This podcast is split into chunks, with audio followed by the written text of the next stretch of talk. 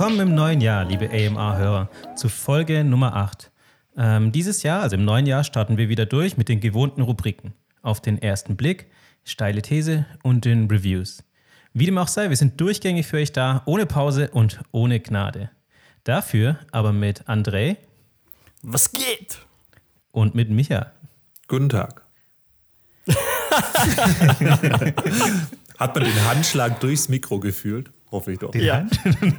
ne, ja, doch, man, man hat ihn gespürt, so wie die Hände so ganz sanft zusammengefaltet wurden. ähm, ich muss was ich, ähm, ich bin ja noch, auch im neuen Jahr, bin ich genauso wie im alten Jahr, immer noch im, im Heimwerker-Modus. Jetzt nach dem Umzug habe ich sehr viele Sachen zu Hause erledigt. Und in meinem Leben gibt es ja, es gibt ja in meinem Leben zwei Männer.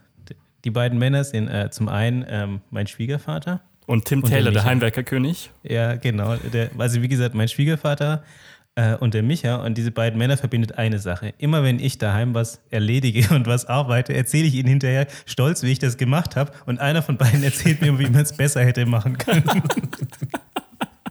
Beide stehen eigentlich quasi immer kopfschüttelnd neben mir, wenn ich was höre. Ich weiß vorher schon, okay, ich mache das nicht ideal, aber ich mache es mit sehr viel Motivation. Ähm, so eben auch die Wand, die ich in unserem Homeoffice gestrichen habe, in schönem, in schönem Grün. Und da das so eine Raufasertapete ist, dachte ich mir, hm, oder beziehungsweise grundsätzlich dachte ich mir, ich mache außen so einen schönen, so einen schönen weißen Rand, habe das fein säuberlich abgeklebt und es ist dann doch so ein bisschen, wie es halt oft so ist, so ein bisschen ausgefranst gewesen, dieser Rand. Ein bisschen Farbe ist drunter, weil ja die Raufaser auch an sich so ein bisschen uneben ist. Und dann habe ich es danach, also eigentlich habe ich es zwei, dreimal gestrichen. Einmal mit grün, dann nochmal mit weiß, um wieder zu korrigieren. Und nochmal mit grün, um wieder das zu korrigieren, was ich dann im anderen Schritt falsch gemacht habe. Ähm, ja, das hat dann nicht so ganz gut funktioniert. Aber jetzt sieht es fein aus. Sehr viel Arbeit ist aber reingeflossen. Soll ich jetzt Kopfschütteln sozusagen kurz erklären, wie es einfacher gewesen wäre? Genau, weil wir wollen es unseren Hörern ja ersparen, mein Erlebnis. Okay, also genau, der Hintergrund war ja, du hast eben diese Raufasertapete, die du vorher dann mit Kreppband wahrscheinlich abgeklebt hast, um eben diesen weißen Rahmen außen auszusparen. Und unter diesem Kreppband ähm, sind ja dann diese Raufaserstücke, die dann Erhebungen bilden und eben dieses Kreppband nicht sauber auf dem Untergrund aufliegen lassen. Und dadurch entstehen dann eben solche Vergrisselungen, nenne ich es jetzt mal, wenn die mhm. grüne Farbe in diese Löcher von dem Kreppband reinläuft.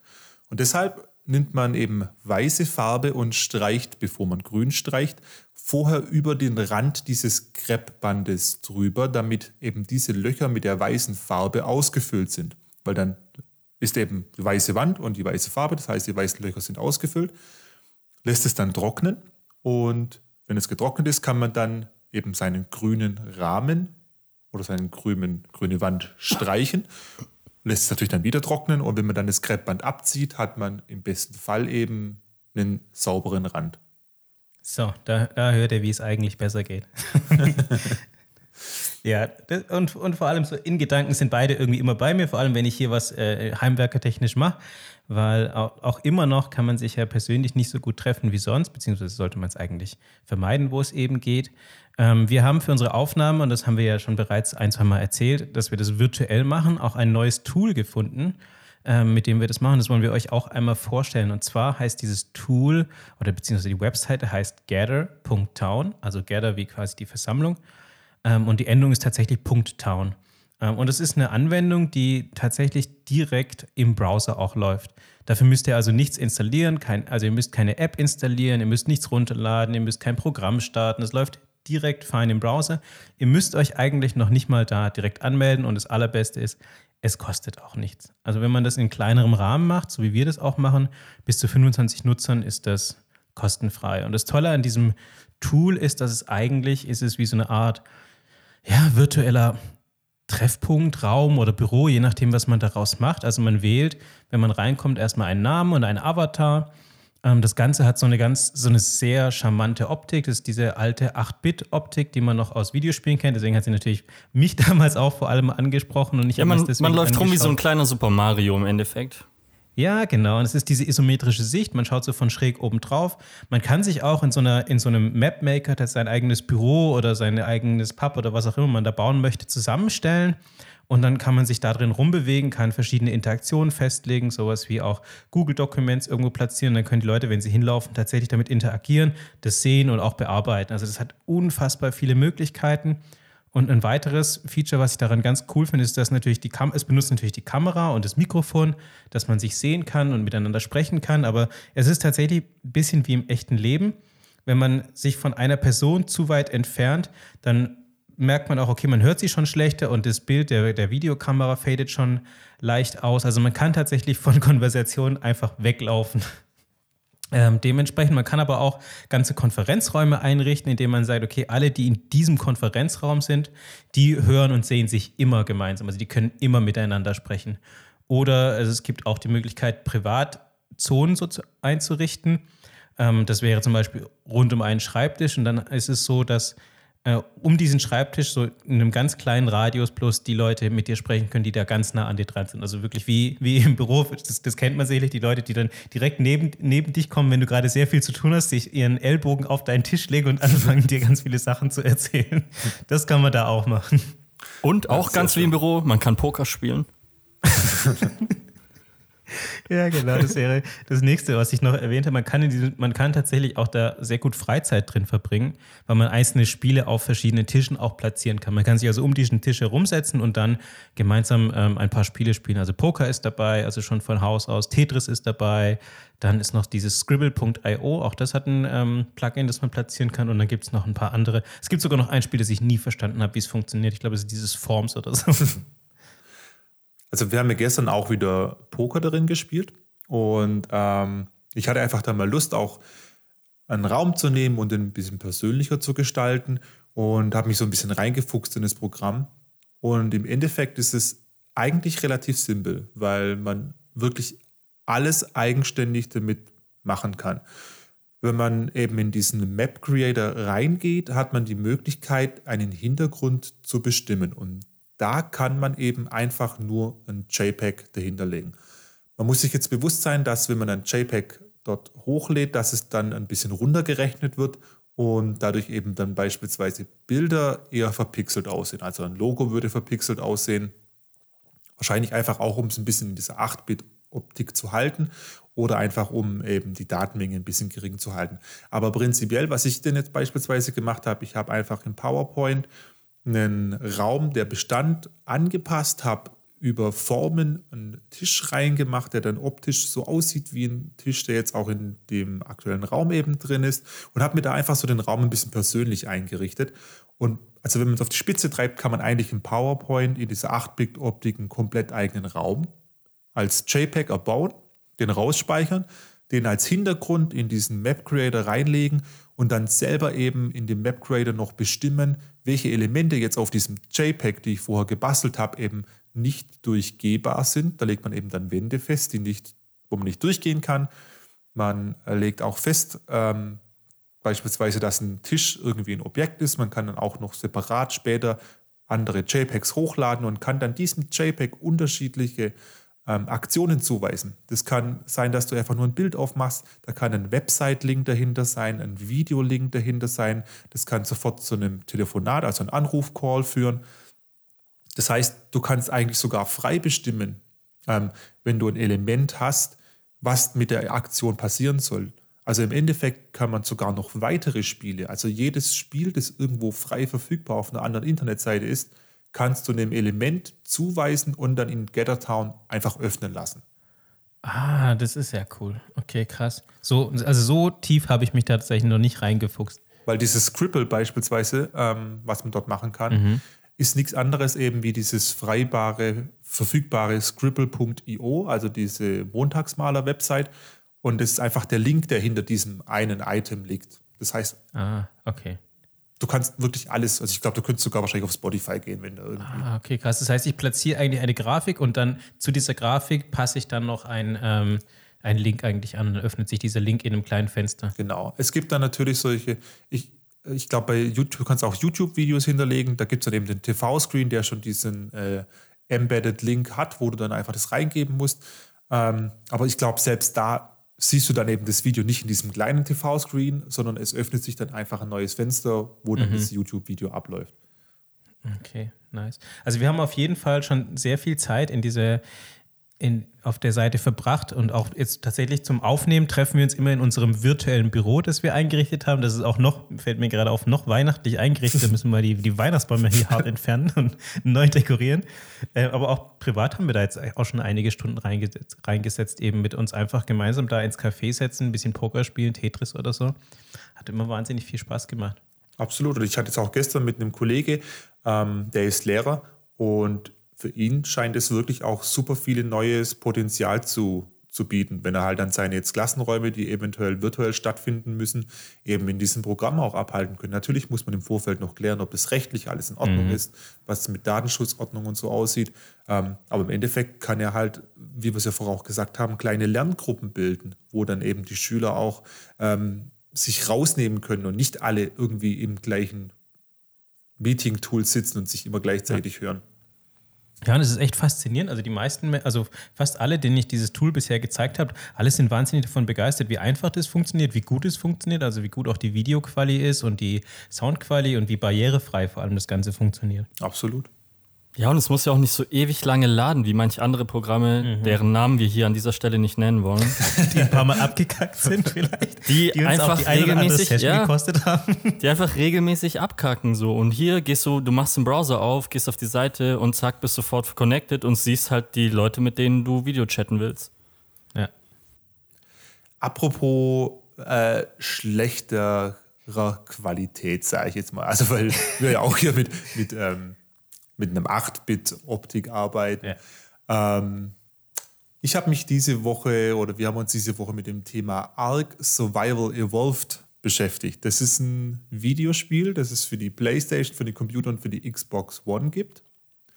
Mhm. Und ähm, warum schlechte Qualität? Ich war anfangs ein bisschen enttäuscht, beziehungsweise es hat mich auch immer so ein bisschen abgeschreckt, das Spiel zu kaufen. Es kostet immer noch satte 50 Euro, glaube ich, ähm, weil es eben noch so von der Qualität von der Grafik her ein bisschen wie Skyrim ist. Also ich hatte Skyrim selbst nie gespielt und meine Verlobte hat immer gesagt, das ist von der Quali her wie Skyrim. Sie hat es mir dann auch mal gezeigt. Und da ist halt nichts irgendwie so richtig fein gerendert. Ne? Also ich weiß, ich habe das sicher auch Skyrim gespielt, mhm. oder? Ja, ja ich meine, ja. von wann ist denn Skyrim? Skyrim ist, glaube ich, von 2010? 12? Ja, 2010, 2012 hat, hat sich ja ewig so. gehalten, dieses das Spiel. Das Spiel ist ja schon halt gefühlt so, echt ja. zehn Jahre alt so. Also kein Wunder dass da die Strukturen und die, äh, die Polygone noch ein bisschen arg eckig aussehen. Ja. ja, aber fand ich auch nie so schlimm. Es war okay, man hat es akzeptiert. Dafür war es groß. Genau. Und also wir suchen ja immer nach irgendwelchen Couch-Koop-Spielen, ähm, mhm. wo man mhm. einfach mal zusammen auch auf dem Sofa Spiele spielen kann. Und die sind ja ziemlich rar mittlerweile, weil ja alles irgendwie online stattfinden soll und muss gefühlt. Also die ganzen Entwickler bringen ja kaum noch Couch-Koop-Spiele auch raus.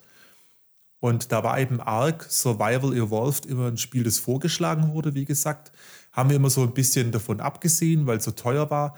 Ähm, mhm. Aber es gab einen Grund, dass es jetzt runtergesetzt wurde. Es hat es nur noch 13 Euro oder so gekostet. Und deswegen haben wir uns das mal jetzt gegönnt. Und was ist denn das Spiel überhaupt? Also es ist von Studio Wildcard. Die sagen mir jetzt im Vorfeld nicht viel.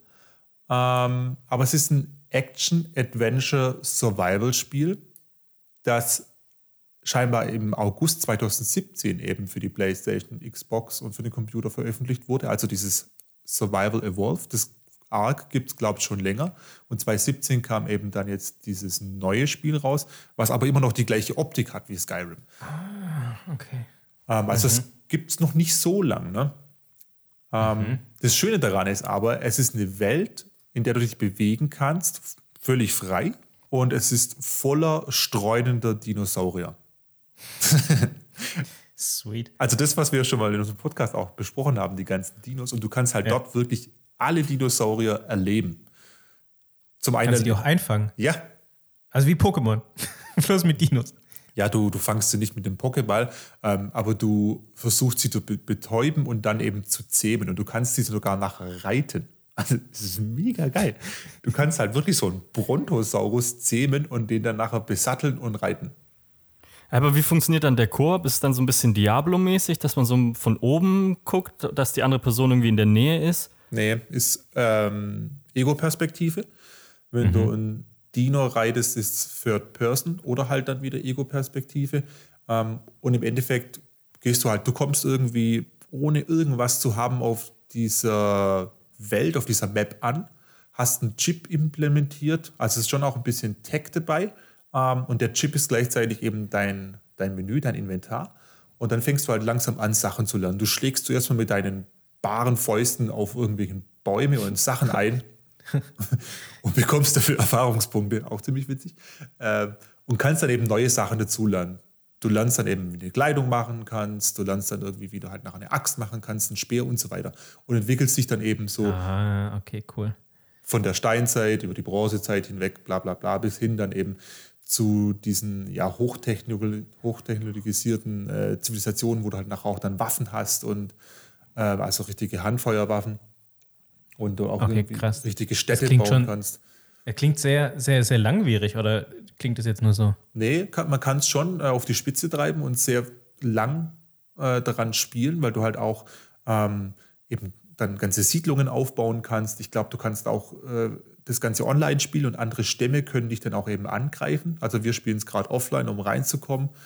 Ähm, aber das Spiel versucht dich halt auch auf jegliche Art und Weise irgendwie zu töten. Also anfangs war es irgendwie total der Terror, weil überall Dinosaurier waren. Also wir kamen an auf dem Ding und um uns rum, es war, es war wie im Hochsommer, der Strand war voll. Und es gab nicht mehr Überall nackte Dinosaurier. Ja, und Handtücher, Dinosaurier, kle- kleine Kinder. Nee, also wirklich, ähm, wir konnten kaum rumlaufen, ohne dass wir auf einen Dino getroffen sind, der dann ähm, uns töten wollte oder eben unsere gezähmten Dinosaurier töten wollte. Und die laufen dann auch mit in deine Hütte rein, die du bauen kannst. Und also, Ja, die sind nicht willkommen, da hilft nur ein Schild. Ja. Wir müssen draußen bleiben. es gibt halt noch so ein paar Glitches. Das hat uns auch ein bisschen geholfen, weil wir dann eben auch Dinos zähmen konnten, die wir gar nicht zähmen oder einfangen können hätten. Aber die sind dann so zwischen irgendwelchen Steinen hängen geblieben und wir konnten Aha. sie dann K.O. schlagen und hatten dann halt einen Stegosaurus schon ziemlich früh Oh, im. Spiel. Und der hat halt alles andere dann weggeschlagen. Aber selbst dann sind wir mit den Stegosauriern durch die Landschaft geritten und dann kamen auf einmal halt drei Krokodile, fünf Schlangen und haben uns halt kurz auseinandergenommen. Und wir sind einen halben Tag auf den Dinos geritten und sind dann verdurstet. Weil das Spiel dich auch noch verdursten und verhungern Oh, lässt no. gleichzeitig.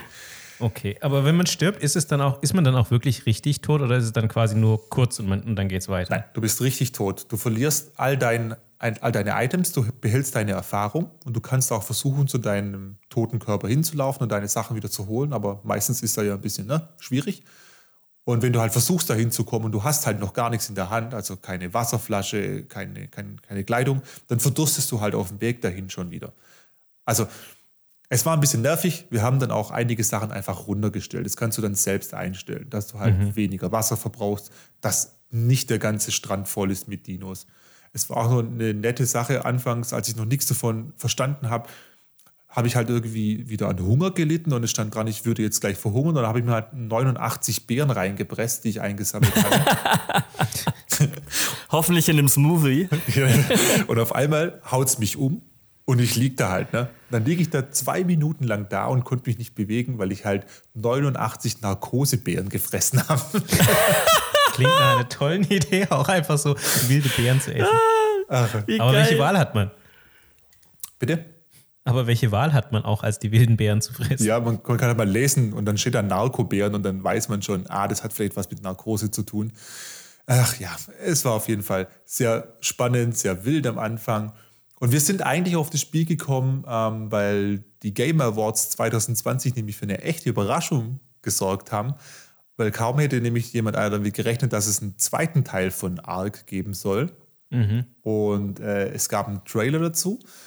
Und es soll eben irgendwie eine Sequel sein zu dem Ark Evolved. Und ähm, sie haben auch einen Actionstar für die Hauptrolle, für das neue Spiel äh, mit an Land gezogen. Was denkt ihr denn, wer könnte das sein? Wer ist der Action? Jeff Goldblum. Nein, Vin Diesel. es ist Vin Arnie. Diesel. Ja. Nein. Echt, es ist Vin? Diesel. Yes. Es ist Vin Diesel und genauso fühlt sich auch an. Hey. Also die Fangemeinde ist, glaube ich, so ein bisschen zweigeteilt. Ähm, zum einen habe ich an dem Spiel sehr geliebt, dass es eben so open ist und so ein Sandbox und du halt alles frei machen kannst und du keiner Story folgen musst. Und das neue Spiel mit und rund um Vin Diesel soll jetzt eben eher eine Story-Kampagne sein. Mhm. Ähm, The Witcher war auch eine Story-Kampagne. Ähm, andere Spiele haben auch einen Story-Mode und sind dennoch Open World ich bin mal gespannt, was draus wird. Und ich werde es mir, glaube ich, nicht gleich am Anfang holen. Ich glaube, es ist auch nicht für PlayStation verfügbar, sondern nur für PC und für Xbox. Ähm, deswegen schauen wir mal, wie es sich entwickeln wird, ob es auch floppen wird, wie man die anderen Spiele. Wir haben auf jeden Fall gesagt, jetzt wo es nur 13 Euro kostet, dass wir uns mit diesem Spiel einfach mal beschenken. Ich habe noch ganz kurz eine Frage. Ja. Ähm, es ist also im Endeffekt ein Splitscreen, oder? Weil wenn es ja. in der Ego-Perspektive ist, so konnten die es ja dann zusammen an einer Glotze genau, spielen. Genau. Okay, nice. Ja. Und die Grafik ist eh so scheiße, dass es eh egal ist. ja, okay. Aber darum geht's nicht. Es geht um die Dinosaurier. Ganz genau. Hey, du kannst einen Stegosaurus reiten. Auch wenn er aussieht wie ein Lego-Männchen. ich hatte ein sehr seltsames Erlebnis am zweiten Weihnachtsfeiertag. Nee, Moment. Okay. Am, der 25. ist der erste Weihnachtsfeiertag, oder? Yes. Ja. Ja, genau, das, dann war es am ersten Weihnachtstag. Und zwar war ich eigentlich bei meiner Schwester zum Abendessen. Da gab es mal wieder Standardbraten. Standardbraten. Schön DIN nein, genommen, nein, tatsächlich, Nein, tats tatsächlich hat mein Schwager einen verdammt guten Braten gemacht mit einer ähm, Honig-Senf-Kruste, die richtig, richtig geil war. Mhm. Also ein hoher ähm, Standard. Ja, aber auf jeden Fall, ich, ich habe mich richtig gut satt gegessen und habe wirklich viel gegessen und bin dann nach Hause gekommen und es war so gegen, ja, ich sag mal zehn, halb elf. Dann klingelt es plötzlich an der Tür und bei mir in der WG war niemand da. Ich war ganz alleine zu Hause und ich war schon so, ähm, okay, das ist so eine Uhrzeit, wo ich erst recht nicht an die Tür gehen würde. Weil ich bin meistens so, wenn es klingelt und keiner da ist und ich niemanden erwarte, ich bin so ein Mensch, ich gehe da nicht an die Tür. Weil Millennial halt. Ich erwarte so niemanden. Ja. Eben, Millennial, ich erwarte niemanden. Yeah. Das könnte jeder sein, so. Warum sollte ich an die Tür gehen? So, nee. Ähm, und ich weiß nicht, was mich getrieben hat. Wahrscheinlich die reine Neugier. Ich bin tatsächlich an die Tür gegangen. Ich habe die Tür aufgemacht. Was? Und da stand ein, und da stand ein Pizzabote nein. und hatte eine Pizza und ein Eis dabei und war so, Pizza für Schäfer. Und ich so, äh, nein, ich habe keine Pizza bestellt. Bitte gehen Sie wieder. Und dann war der perplex, hat mich komisch angeguckt und ist wieder gegangen. Und im Nachhinein habe ich mir gedacht, warum habe ich es nicht einfach angenommen? Eine Pizza umsonst. Und ein Eis. Und ein Eis. Aber, meinst, aber hat dir jemand Pizza geschickt oder wie? Ich weiß es nicht. Ich meine, es war auf meinen Namen und meine Adresse. Wie kann das sein? Ich habe dann auch ein bisschen so rumgeschrieben mit ein paar Freunden und auch mit meinen Mitbewohnern so, hey, hat sich jemand irgendwie einen Prank erlaubt? Und nee, keiner wusste Bescheid. Oh. Mega weird. Einf das ist mir noch nie passiert, dass ein random so ein Pizzabote vor der Tür stand. Ist ich meine, okay. Nicht passiert, aber irgendwie auch, irgendwie doch auch, auch ein bisschen so eine Traumvorstellung, oder? Dass man, oder? Dass man plötzlich so überlegt, hm, das wäre jetzt vielleicht ganz geil und dann plötzlich bringt einem jemand Pizza vorbei und noch ein Eis. Mega nice. Wahrscheinlich habe ich es deswegen nicht gemacht, weil ich halt auch einfach keinen Appetit mehr hatte. Ich war halt komplett vollgefressen. Sonst hätte ich gesagt, ja klar, komm, komm Bruder, gib her. Du weißt Pizza nicht, und Eis. was da noch für eine Geschichte dahinter gesteckt wäre. Da wärst du auf einmal in die Matrix eingetaucht. Oh. Ohne Witz. Oder wär, vielleicht, vielleicht wäre es ja auch ein Liebesbrief noch drin gewesen in, diese, ja. in diesem Pizzakarton. Vielleicht war ja, in dem Pizzakarton keine Pizza. Ja, vielleicht irgendwie, ja, Message in a Bottle, in a, in a Box, so, keine Ahnung, irgendwas. Ah, ich war einfach zu perplex und zu verwirrt und habe ihn direkt weggeschickt. oh Gott, der Arme. Nein, ich habe nichts bestellt, ciao!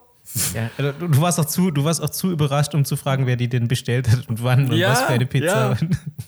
Oh Mann richtig schade. Da, da steckt so viel dahinter und ich, ich, war einfach, ich war einfach zu naiv und.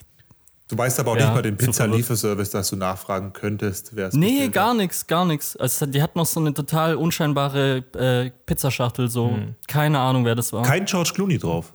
Nein. ja, gut. Ich meine, du könntest ja jetzt mal anrufen und fragen, wo deine Pizza bleibt.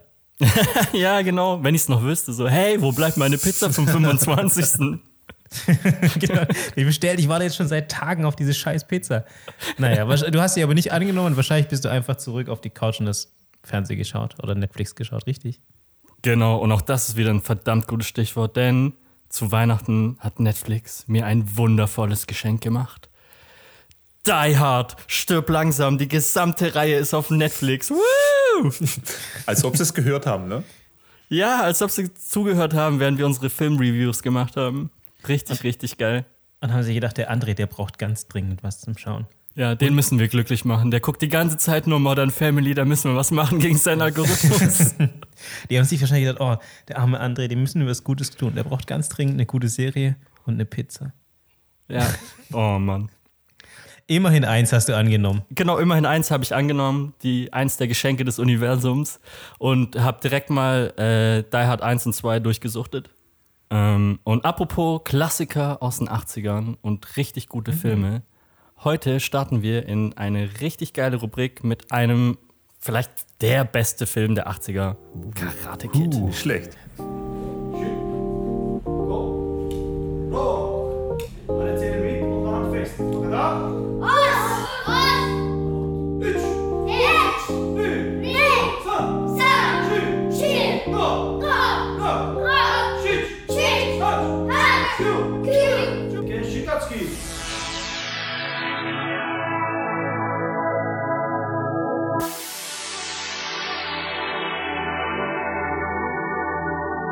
Herzlich willkommen, liebe Zuhörer. Ihr seid jetzt in der wunderschönen Lage, dass, wenn ihr diese Episode hört, dass Cobra Kai Staffel 3 direkt um die Ecke ist. Je nachdem, wann wir sie releasen, die Folge, ist es in einer Woche, vielleicht morgen oder es war letzte Woche, wer weiß, wie schnell wir sind.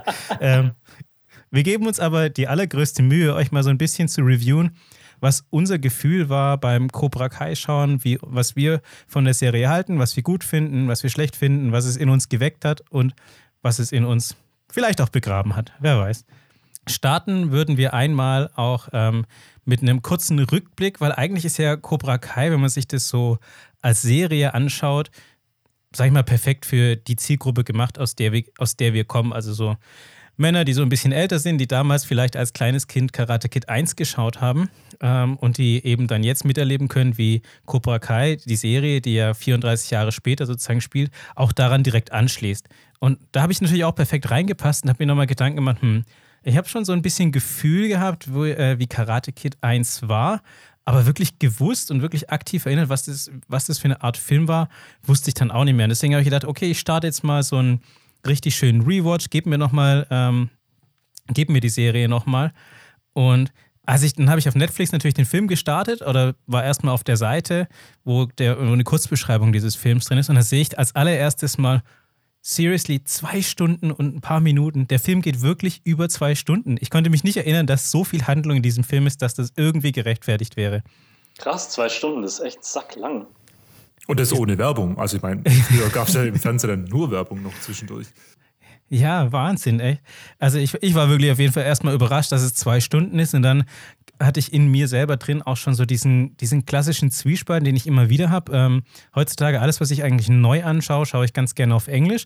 Ähm, zum einen, weil ich natürlich gerne das mag, wenn Schauspieler, also Schauspieler benutzen ja auch ihre Stimme und wenn, wenn die Originalstimme, also wenn der O-Ton sozusagen auch Englisch ist, ist es ja Teil ihres Spiels.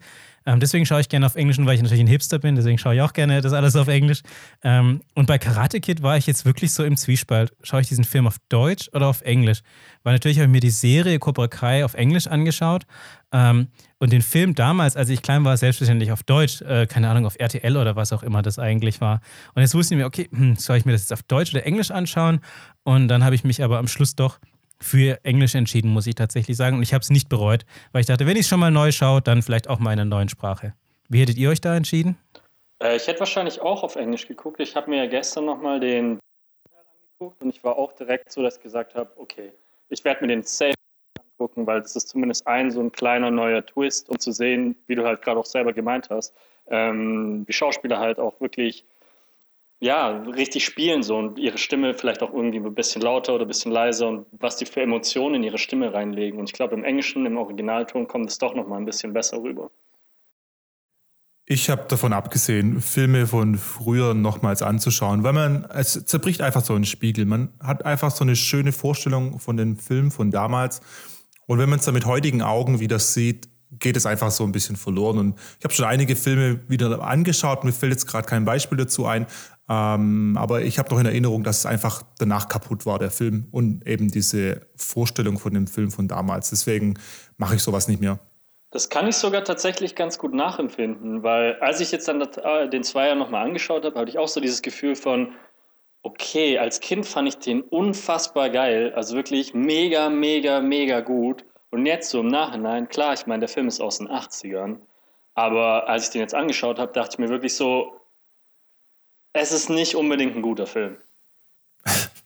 Ja, es, es, ist schon echt der Wahnsinn irgendwie. Also, so, mir ging es tatsächlich wirklich ähnlich wie bei Karate Kid. Also, wie, also bei Karate Kid, also wie, schon, wie schon gesagt, ich hatte den Film irgendwie nur so ganz verschwommen noch in der Erinnerung, weil ich ihn wirklich, denke ich mal, das letzte Mal gesehen habe. Da war ich vielleicht neun oder acht. Also, ich hatte seither auch nicht so das große Bedürfnis, mir den Film nochmal anzuschauen.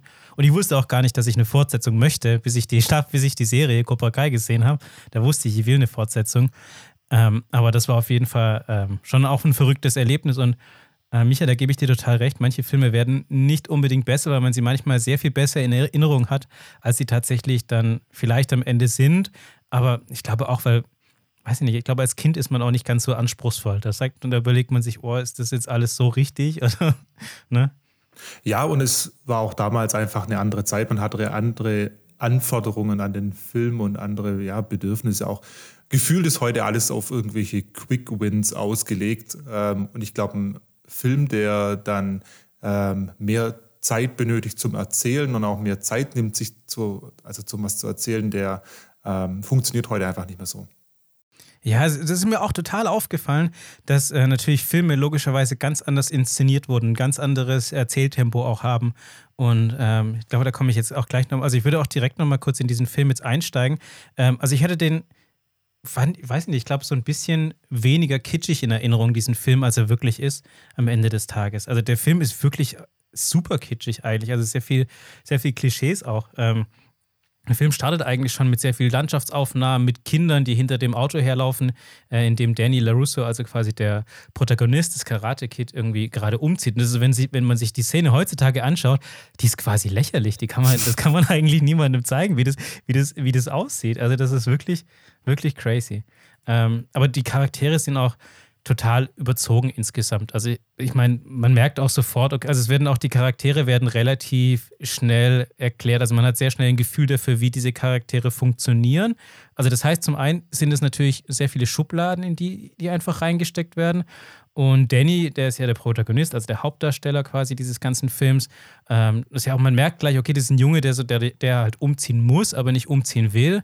Ähm, und der hat auch so seine eigenen Aggressionsprobleme. Und das, finde ich, merkt man schnell. Und ich finde, er ist auch gar nicht so der super sympathische Hauptdarsteller eigentlich. Aber das ist so etwas, was, was ich vielleicht auch erst jetzt so sehe. Als Kind, glaube ich, ist mir das gar nicht aufgefallen. Als Kind dachte ich irgendwie so, ja, Danny ist der, Dennis, das, Danny, das ist der Coole, ne? der hat in dem, der ist in dem Film einfach der Gewinner irgendwie. Ich glaube, als Kind, sorry, als Kind kannst ja. du da, glaube ich, auch viel leichter nachvollziehen, was der so für eine Gefühlswelt hat oder was der so durchlebt. Weil stell dir mal vor, du so als acht, neun oder zehnjähriger müsstest halt auch tatsächlich ja, den, den, den Ort deines Aufwachsens verlassen, deine ganzen Freunde hinter mhm. dir lassen, deine Schule, alles, was irgendwie dein Umfeld ausgemacht hat und ein komplett anderes, ja, in, in den USA kann man fast schon sagen, wie in ein anderes Land zu ziehen, wenn du halt wirklich ein gesamt, ein komplett anderes Bundesland oder Bundesstaat siehst. Weil woher kommt er aus New Jersey, oder? Und, ja, genau, der, aus New Jersey. Und die ja. sind ja dann nach Kalifornien gezogen. Das ist ja. ja gefühlt das andere Ende der Welt. So von der äh, Ostküste an die Westküste. Ja, also es ist für ihn auf jeden Fall quasi eine ganz andere Welt. Und ich glaube, das ist auch etwas, was diesen Film, glaube ich, so gut macht oder gerade für uns damals in der Zielgruppe ähm, so gut gemacht hat, weil das ist ein Problem, mit dem man sich irgendwie total identifizieren kann. Also man will ja nicht wegziehen, man will nicht alle seine Freunde irgendwie verlassen, wird dann aber dazu gezwungen und dann kommt man irgendwie in eine neue Schule, dort wird man irgendwie auch nicht so richtig, äh, richtig abgefeiert und dann, ich glaube, das hat es auch gut gemacht, dass man sich da, also ich konnte mich, als ich so klein war, extrem gut mit damit identifizieren. Und im, also ich will jetzt auch gar nicht, glaube ich, diesen ganzen, ähm, diesen ganzen Film irgendwie einmal kurz reviewen, was da irgendwie so drin ist. Es geht mir tatsächlich eher um so mein, mein Gefühl, was dabei nochmal aufkam, als ich es mir nochmal angeschaut habe. Und zum einen war es das Pacing, also quasi die Geschwindigkeit, in der der Film erzählt wird, ist eine ganz andere eigentlich. Und auch, was ich total krass fand, ähm, in meiner Erinnerung war dieses Turnier, ähm, an dem Danny teilnimmt, hat, hat einen riesigen Teil im Film eingenommen, äh, in meiner Erinnerung. Aber in der Realität war das in dem Film extrem kurz eigentlich. Also das war, weiß ich nicht, maximal ein Sechstel des Films, also waren vielleicht 20 Minuten oder so. Und, also, und das war auch super schnell vorbei. Also die Geschichte, wie er sich mit Mr. Miyagi irgendwie trifft und wie die beiden dann auch miteinander interagieren, was die für eine Rolle ähm, einnehmen für, füreinander, das nimmt den viel größeren Teil eigentlich ein. Und das hatte ich überhaupt nicht so in Erinnerung. Ja, es ist interessant, wenn man so drüber nachdenkt, ne? was ähm, eigentlich die, die Scriptwriter oder der Regisseur auch möchte, was in dem Film dann hängen bleibt, was aber am Schluss dann eigentlich bei den Leuten, die es geschaut haben, wirklich hängen geblieben ist, weil mir bleibt auch hauptsächlich das Tournament von damals eben in Erinnerung. Ja, ich meine, das ist schon, das ist schon super interessant und ich glaube auch so diese, dieses andersrum schauen, also quasi so nachdem ähm, ich die Serie fertig geschaut hatte, Cobra Kai, dann nochmal zurückzugehen zu Karate Kid 1, war schon auch, ähm, war schon irgendwie ein Erlebnis, weil man, weil ich habe immer, also ich wusste ja, dass so ein paar Szenen ähm, übernommen waren oder referenziert wurden in der Serie und die dann auch immer wieder in dem Film auch aufgetaucht sind. Also es gibt ja dieses, dieses oh, es gibt ja dieses eine Bild, das immer, das immer wieder auftaucht, äh, auftaucht von Kreese und das sieht man tatsächlich auch bei Karate Kid 1, wie es an der Wand hängt, noch in einem Dojo und das ist natürlich irgendwie mega cool, wenn das nochmal auftaucht. Ähm, ich fand tatsächlich auch, dass man, also gerade so diese Endszene mit dem Turnier, dass das Turnier an sich auch irgendwie super unspektakulär war, auch wenn es so krass in, mhm. im Gedächtnis hängen bleibt. Auch, ich finde auch der finale Move, so dieser, dieser Kranich, äh, den er macht und dann dieser Kick ja. in, das Gesicht, der sieht gar nicht so krass aus. Also, ich weiß nicht, das, nee. das ist, ja, klar, der Film ist aus den 80ern so. Damals hat man jetzt auch nicht so die krassen äh, Kampfchoreografien gehabt. Aber es ist, äh, wenn man es sich nochmal anguckt, es sieht schon ein bisschen fast lächerlich aus. Ey, absolut, aber der ist auch, äh, das, das glaube ich, das meinte ich auch vorhin, der ist gar nicht so krass ähm, inszeniert. Also auch dieser letzte Kick, der ist nicht so, ich glaube, man hat ihn inszenierter in Erinnerung, als er tatsächlich ist. Ja, also das genau. ist nicht mal eine richtige, das ist nicht mal eine richtige Zeitlupe oder irgendwie drei, vier Kameraeinstellungen, wie man es heute machen würde. Oder eben, wie man es ja aus Matrix kennt, dass die Kamera einmal außen rum geht. Das, das passiert eigentlich gar nicht, sondern das ist wirklich nur so, Danny setzt diesen Kick an, äh, Johnny geht down. Ähm, und dann ist der Film quasi schon, die, also nach zehn Sekunden ist der Film dann vorbei. Also da, da wird noch gar nicht lange auserzählt. Ja, genau das meine ich so. Das hätte man noch irgendwie viel, viel äh, dramatischer gestalten können. Aber es ist echt, der kriegt diesen Fuß ins Gesicht und that's ja. it ja, also er kriecht noch irgendwie schön über den, über den, über den Mattenboden, aber sonst passiert da nie mehr viel. Das war halt früher wie in der Schule, wenn man einen Aufsatz geschrieben hat und dann heißt es, man hat noch zehn Minuten Zeit am Ende, muss man halt zum Punkt kommen. Ja, das, das stimmt. Ja, ich habe auch, ähm, ich habe mir jetzt in der, in der Vorbereitung auf die Folge heute auch so noch so ein paar Interviews angeschaut, irgendwie von, von den beiden Hauptdarstellern und die ähm, haben auch erzählt, dass Karate Kid 1, dass das Ende quasi gar nicht so geplant war. Ähm, und vielleicht ist es das auch ein Grund, warum es so abrupt wirkt, weil sie es vielleicht anders geschnitten haben, als ursprünglich geplant war. Also ursprünglich hätte noch ein bisschen mehr passieren sollen. Da hätte Crease, glaube ich, auch noch Johnny ähm, würgen sollen und dann wäre der Film hätte ein richtiges Ende gehabt. Und die haben tatsächlich das jetzt so gemacht, ähm, um sich offen zu lassen, einen zweiten Teil zu machen. Das war natürlich lange, bevor sie wussten, ob der Film überhaupt ein Erfolg wird. Ah, okay. Das hört sich auch so an, als ob das auch in einer anderen Kategorie dann gewesen wäre, wenn Grease Johnny noch wirkt am Ende. wow. Aber das heißt ja dann, dass im Endeffekt das, womit der zweite Teil beginnt, wäre theoretisch fast das Ende vom ersten Teil geworden. Stimmt, ja, du hast vollkommen recht. Beginnt der zweite Teil mit einer Würgeszene? Äh, nicht ganz, aber der zweite Teil beginnt tatsächlich nochmal mit so einem kurzen Rückblick auf diesen, auf diesen finalen Kick, wie dann ähm, Daniel unter der Dusche ist und okay. auch, Johnny, auch super bizarr, das hatte ich auch null in Erinnerung, als ich es nochmal, als ich es jetzt wieder angeguckt habe. Ich dachte mir so, wie kann man so den Film starten? Dann, äh, man sieht, wie äh, Danny unter der Dusche steht und von außerhalb mit Mr. Miyagi redet und ähm, dann macht er sich halt fertig und die gehen beide raus und äh, Danny tut nochmal irgendwie bei so zwei kleinen Jungs äh, Autogramme unterschreiben. Und dann sieht man halt diesen mhm. Konflikt mhm. zwischen Crease und Johnny und wie dann Mr. Miyagi versucht hat, da dazwischen zu gehen. Aber ganz, ganz wirr, auch solche Situationen, das würdest du heute niemals machen. Du würdest solche, das sind so fast schon wie so Füllerszenen, sodass die mhm. unter der Dusche miteinander reden. Vor allem reden die super belanglos. Danny fragt ihn irgendwie so, ah ja, okay, was sind jetzt so meine weiteren Ziele, was, was machen wir so als nächstes? Ich bin jetzt der amtierende Champion, was machen wir so? Und Mr. Miyagi sagt einfach nur, ja, das Beste, was du machen kannst, ist auf dem Höhepunkt aufhören. Das, Wo er schön. absolut recht hat. Ja, irgendwo, irgendwo ja, ist auch irgendwie so ein bisschen Comic Relief, aber das direkt am Anfang, das, ist, das brauchst du gar nicht. Ja, das ist echt so. Also ich meine, du, also du hast ja jetzt den zweiten Teil nochmal angeschaut. Genau. Vielleicht kannst du uns noch so ein bisschen erzählen, was so dein, was so dein Gefühl, ob da, ging es dir da ähnlich wie mir beim ersten Teil? Ja, ich würde auch sagen, super viel Kitsch-Momente, wo du halt so eine Art von unnötig erzeugten Drama hast. Ähm, das Finale ist auch super, super kurz. Es endet ja damit, dass ähm, ich glaube, ah ja genau, das endet so, dass die, ähm, diese Rivalität zwischen Mr. Miyagi und seinem alten Freund, der zusammen mit ihm bei dem Vater von Mr. Miyagi Karate gelernt hat, dadurch haben die auch so eine enge Beziehung zueinander. Ähm, mhm. Aber dann gab es halt einen Konflikt, weil der Freund eine arrangierte Ehe mit der Geliebten von Mr. Miyagi gehabt hätte. Ja. Okay, wow. Das genau. ist ein richtiger Soap-Plot. Genau, das klingt schon wie so eine mexikanische Soap-Opera. Ähm, und dann hat Mr. Miyagi, nee, genau, der Freund von Mr. Miyagi hat ihn dann, Sato, by the way, sein Name. Ähm, mhm. Sato hat dann Miyagi zum Duell herausgefordert, weil es ja Japaner, da geht es halt viel um Ehre und sein Gesicht wahren. Und Miyagi hat sich dann aber dafür entschieden, einfach zu gehen, weil er A, die Ehre des Mädchens nicht verletzen wollte und B, nicht gegen seinen besten Freund kämpfen wollte. Und das hat aber sein, okay. seinen besten Freund so sehr gekränkt, dass er so nach 40, 50 Jahren, wann die sich da wiedersehen, immer noch so hasserfüllt ist.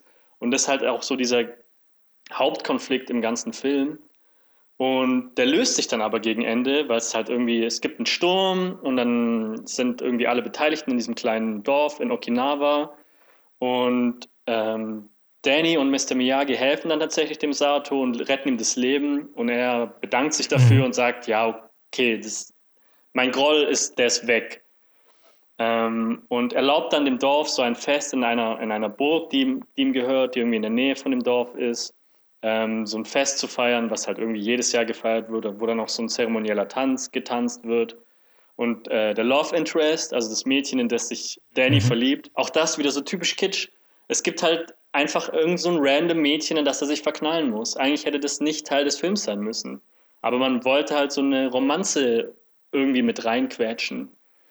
Mhm. Okay, aber es klingt ja schon fast so, als wenn du den zweiten Teil nicht so geil fändest wie den ersten. Nein, eigentlich finde ich den super, weil der, also abgesehen davon, dass es halt ein sehr kitschiger Film ist, finde ich cool, dass es mhm. sehr viel über Japan erzählt, über Rituale, Teezeremonien und wie, wie wichtig Ehre für Japaner ist. Das finde ich sehr, sehr interessant. Das haben sie cool, tatsächlich cool rübergebracht.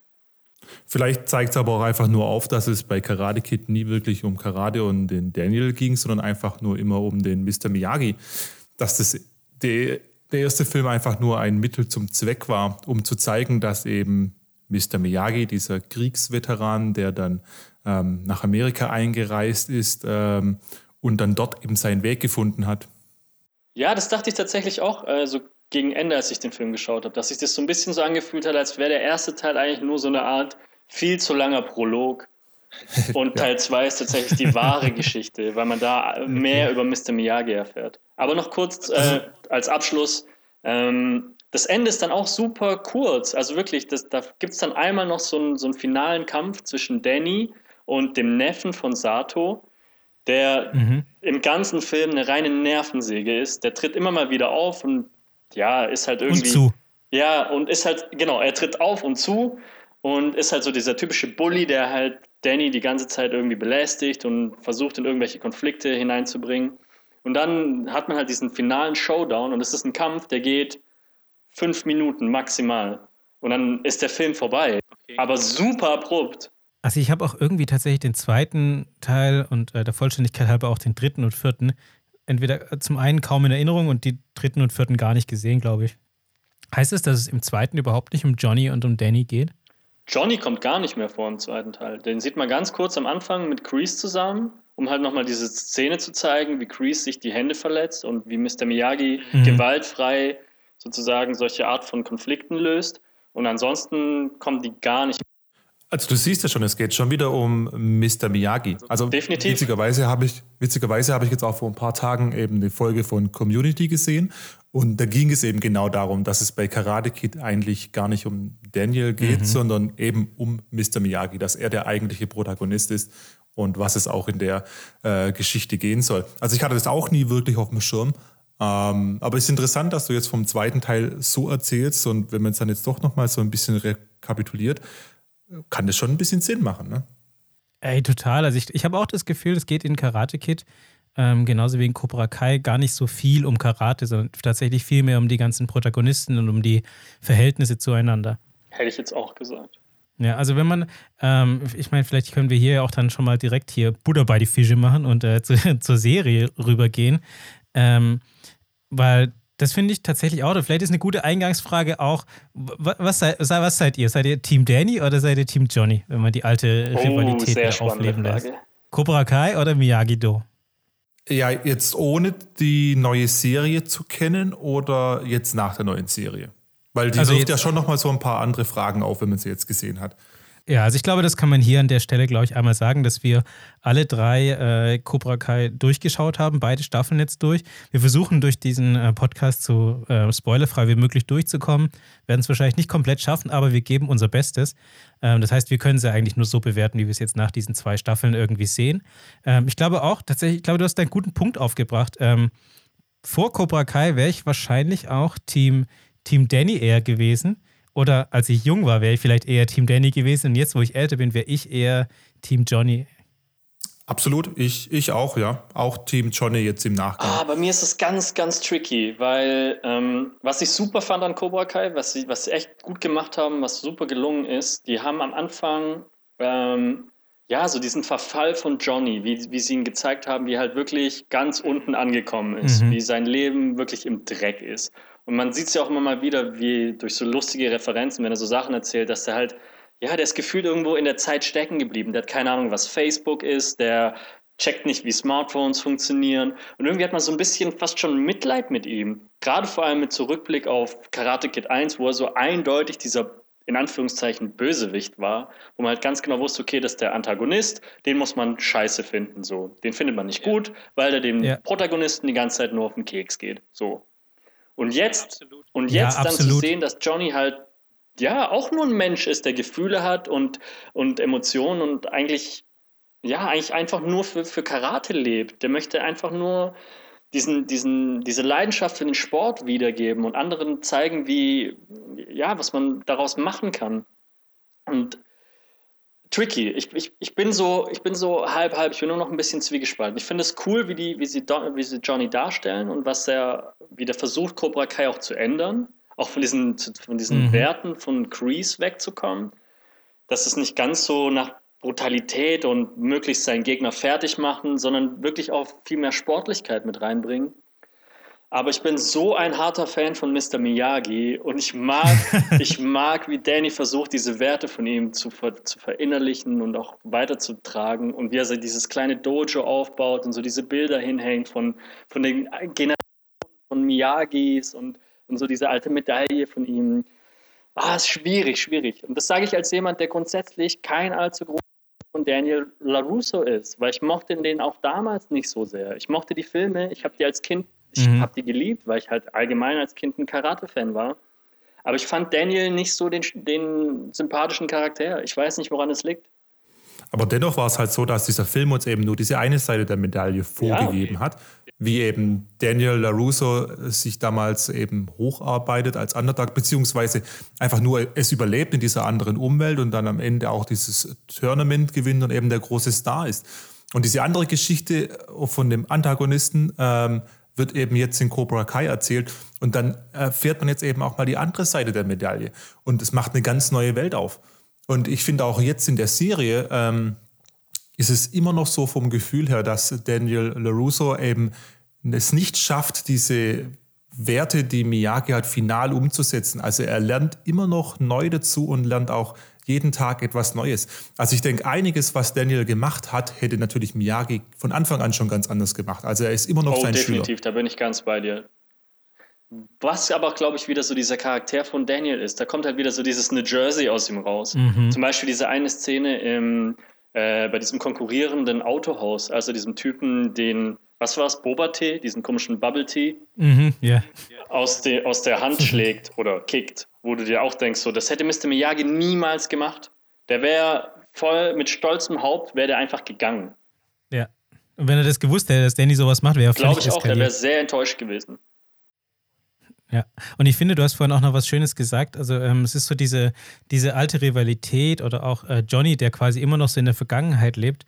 Ähm, ich, ich finde oder ich habe das große Gefühl, das trifft eigentlich auf, eigentlich trifft es auf beide total zu. Also beide leben eigentlich noch in dieser Zeit, beide leben eigentlich immer noch ähm, quasi kurz nach diesem, noch nach diesem Turnier. Also immer noch sind ihre Gedanken immer wieder da, wie das damals war. War das hier ein, äh, also ein illegaler Kick oder wer hat jetzt eigentlich dieses Turnier gewonnen? Wer ist eigentlich der größte Karatekämpfer?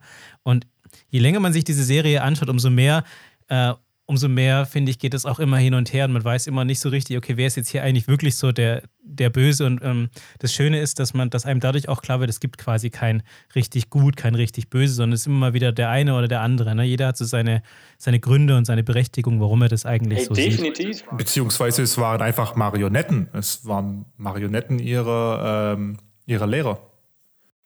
Ja, das auch auf jeden Fall, dass da irgendwie so diese Leitsätze der Lehre weitergetragen werden. Aber ich glaube, du hast irgendwie recht, Raoul. Ich glaube, das ist so ein bisschen auch kitschig gesagt, vielleicht auch so eine Art philosophische Life-Lesson, mhm. so, dass man sieht, jeder hat halt irgendwie so seinen Rucksack, den er mit sich rumschleppt. Und dadurch, dass man halt keinen so einen, so einen eindeutigen Blick auf das Leben des anderen hat, kann man nicht genau sagen, wer wirklich böse und nicht böse ist. Jeder handelt für sich aus, aus seinen Emotionen heraus so. Ja, und ich finde, das macht auch diese Serie so wahnsinnig gut, dass sie, ähm, also ich habe mir, ich muss dazu sagen, ich habe mir diese Serie ganz lange wusste ich, dass sie da ist. Ähm, ich habe sie mir aber nie angeschaut, weil ich nicht, nicht besonders viel davon erwartet habe im Rückblick oder in der quasi in der Retrospektive auf Karate Kid 1, was ich schon immer sehr als, als relativ flach eigentlich angesehen habe.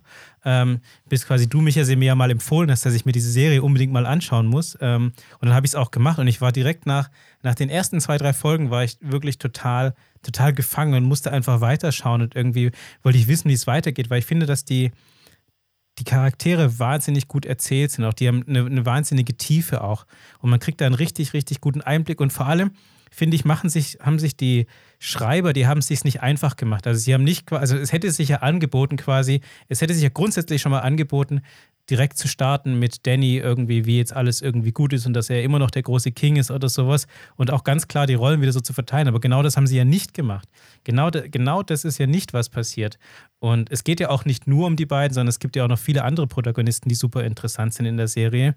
Und ähm, was ich noch total clever finde, einen total cleveren ähm, Trick ist ja eigentlich, dass in Karate Kid 1 kommt der äh, Danny an und der ist ja quasi der, der Underdog. Also er ist ja quasi dieser, dieser arme Junge, der irgendwie Karate lernt und sich in dieser Stadt irgendwie behaupten muss. Ja, genau. Und jetzt haben sie es ja einfach umgedreht, fast schon so. Ganz genau, richtig, weil äh, Johnny war ja früher quasi durch seinen Vater, hat natürlich hat ein sehr reiches Leben geführt, kam aus der reichen Gegend. Ähm, und jetzt, nachdem er quasi direkt am Anfang der Serie, man sieht schon, okay, der ist, der ist tief gefallen und Danny ist ganz oben. Also die haben, die beiden haben eigentlich so ein bisschen die Rollen auch getauscht. Und das macht es natürlich super interessant zu sehen, wie, wie agiert er denn dann. Glaubst du, man würde noch einen ganz anderen Blick auf die Serie haben, wenn man Karate Kid nicht gesehen hätte? Absolut, ich, ich glaube schon. Also ich glaube auch, dass ich deswegen wahrscheinlich inzwischen eher so Team Johnny bin und ich habe mir deswegen auch, glaube ich, Karate Kid mit einer ganz, mit einem ganz anderen Blick angeschaut, weil mich hat auch, Danny hat mich, wenn ich ganz ehrlich bin, hat mich Danny schon immer wieder ein bisschen genervt. also der geht mir schon manchmal wirklich hart auf den Sack. Und, so, und ich habe auch so diese ganzen Eigenschaften, äh, die mich so nerven, die habe ich auch natürlich wiederentdeckt im, im, in Karate Kid 1. Ähm, und das, da merkt man schon, okay, wie clever diese Serie eigentlich geschrieben ist, dass sie die gleichen Charakterzüge, die schon im ersten Film von 84 drin sind, dass sie die wieder aufgenommen haben. Stimmt, das finde ich auch, ist ein super, super Pluspunkt der Serie, dass sie nicht nur, gerade wie du sagst, diese Charakterzüge mitgenommen haben, sondern halt auch tatsächlich geschafft haben, wirklich die Charaktere wieder zu bekommen. Also das sind ja auch wirklich die alten Schauspieler von damals, die alle wieder am Start sind. So. Natürlich bis auf gewisse Ausnahmen, Miyagi, der Schauspieler, ist ja leider verstorben. Und aber sonst ja. sind halt wirklich eins zu eins dieselben Charaktere wieder am Start. Die haben es ja sogar geschafft, nochmal, ähm, ich glaube, so diese alte Gang von Johnny, die bei Cobra Kai damals mit am Start oh, war, ja. selbst die haben sie alle wieder aufgegriffen so. Das stimmt, die haben sie alle nochmal ausgegraben. Ja. also, also im wahrsten Sinne des Wortes. Und das Schöne ist ja, dass diese Serie, also dass diese, die spielt ja 34 Jahre nach dem Film und die und die, die Hauptdarsteller sind, und dadurch, dass sie die richtigen Hauptdarsteller genommen haben, also beziehungsweise die, die das damals auch schon gemacht haben, dass man dann einfach auch sieht, okay, wie, wie, dass die alt geworden sind und man kennt sie aber trotzdem wieder, die haben die gleichen Charakterzüge. Und das ist natürlich, das ist natürlich schon was Tolles. Ja, sie haben ja sogar die Mutter von Danny. Das, das ist auch ja. dieselbe, dieselbe Schauspielerin. Das fand ich mega krass. Richtig. Und vor allem schafft es die Serie auch endlich mal das zu machen, ähm, was ein Film ja eigentlich auch machen soll. Filme sind ja auch dazu da, nicht eben nur immer Happy Ends ähm, zu bringen, sondern auch einfach, dass man weiterdenkt, dass man weiter drüber nachdenkt und sich selbst über diese ganze Geschichte ein bisschen sinniert und sie weiterträgt.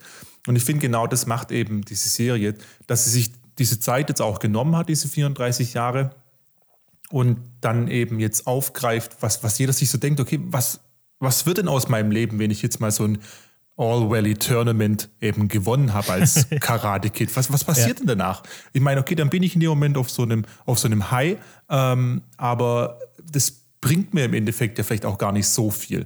Und, und das merkt man ja auch eben in der Serie, weil ja Danny LaRusso auch immer wieder auf dieses Ding, dass er damals dieses Tournament gewonnen hat, eben so ein bisschen aufbaut in seiner Unternehmensstrategie ähm, das auch manchmal funktioniert, aber es äh, dennoch nicht eben das, das Gelbe vom Ei ist sozusagen.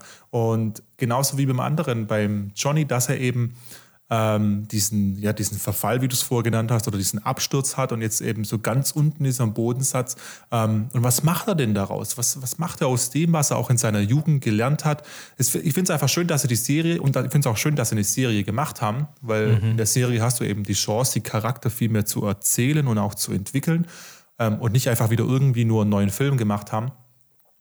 Und eben genau das, was in, in den Köpfen der Zuschauer eben dann auch vorgehen soll, dass sie das mit der Serie eben weitertragen. Das hat mir besonders gut gefallen, weil ich bin eh nicht immer ein Freund davon, wenn Filme ein Happy End haben. Ich, ich, denke mir öfters mal bei Filmen, einfach jetzt an der Stelle aufhören und dann kann ich mir den Rest selber ausmalen und ausdenken. Es ist viel mhm. interessanter. Mhm. Ja, also da gebe ich dir vollkommen recht. Ich meine, natürlich ist es auch so ein bisschen unfair, habe ich manchmal das Gefühl, ähm, so eine moderne Serie mit Filmen aus den 80ern zu vergleichen, weil der Film aus den 80ern, selbst wenn er unfassbar lang war mit zwei Stunden, äh, hat natürlich nicht die, die Zeit und die Länge, in der eine Serie erzählen kann, die ja quasi, also Cobra Kai akt aktuell noch, ähm, jetzt wo wir aufnehmen, 20 Folgen, ah, keine Ahnung, 45 Minuten oder sowas. Und eigentlich hat ja jede einzelne Folge hat ja ein Ende, so gesehen. Ne? Die, die haben ja nicht nur ein Ende, sondern die haben ganz viele Enden eigentlich. Ist natürlich erzählerisch ein, ein riesiger Vorteil. Ähm, aber sie machen das natürlich auch immer extrem gut über diese ganzen Cliffhanger. Und was ich total liebe, ist natürlich auch die, die Musik. Die, die finde ich einfach großartig in der Serie. Oh, die Musik ist grandios. Da haben sie wirklich stark die 80er wieder aufgegriffen. Das haben sie wirklich mega cool gemacht. Muss ich auch sagen. Soundtrack, top. Äh, Soundtrack auf jeden Fall 10 von 10. Und äh, Micha, was du auch gerade noch an, angesprochen hattest, fand ich total schön, so dieses, diese Art, sich an, an was zurückzuerinnern. Und ich glaube, das ist wahrscheinlich auch etwas, was halt solche Serien, und ich glaube, dass die Serie hat ja ähnliche, äh, eine ähnliche Zielgruppe eben auch wie Stranger Things, ähm, quasi so, sagen wir mal, die meisten, so die ungefähr so in unserem Alter sind. Man erinnert sich so ein bisschen zurück an die Kindheit und das, das, das spricht uns natürlich in dem Fall da auch ganz, ganz stark nochmal an. Also das spielt da natürlich auch bei mir gut in die Karten, wo ich denke, ach schön, die 80er mit der Musik und mit den Klamotten und so ist natürlich schon echt, echt was Feines. Und das Ganze dann noch irgendwie auch humorvoll verpackt, ähm, mhm. dass es nicht eben nur eine Weitererzählung der Geschichte ist, sondern ähm, es gab ja sehr viele Sachen, wo sie die Serie und auch diese Vorstellungen von damals einfach so ein bisschen ähm, auch auf den Arm nehmen, zum Beispiel, und immer so ein bisschen mit Augenzwinkern. Mhm. Karate einfach ähm, jetzt mal als, als die Sportart auf einmal. So, so nach zwei Wochen hypt eine ganze Schule dafür und möchte Karate machen in, in, in Kalifornien. Die, ich glaube, wir sind ja wieder in Kalifornien, ne? Ja, ja, wieder.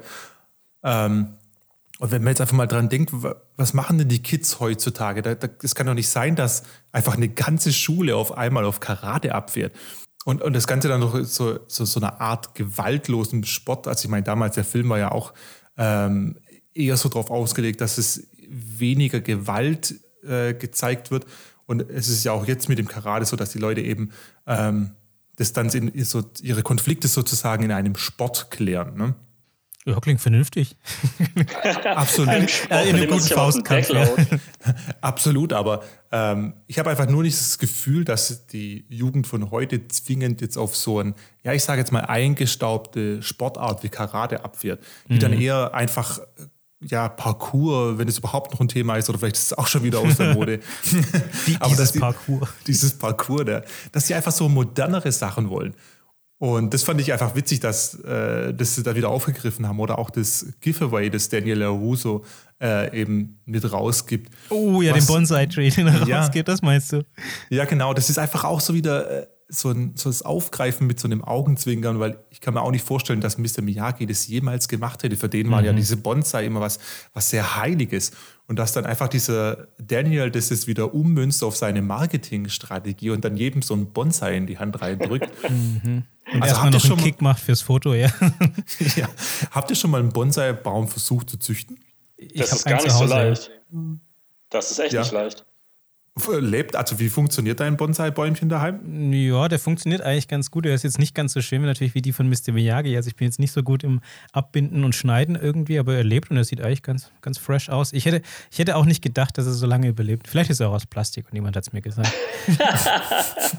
also ich habe mir auch mal ein Bonsai-Bäumchen im Einzelhandel gekauft und habe ihn dann echt, also versucht ein Jahr lang am Leben zu halten und habe ihn mhm. mit der Nagelschere zurückgeschnitten und habe ihn mit Basteldraht in Form gebunden.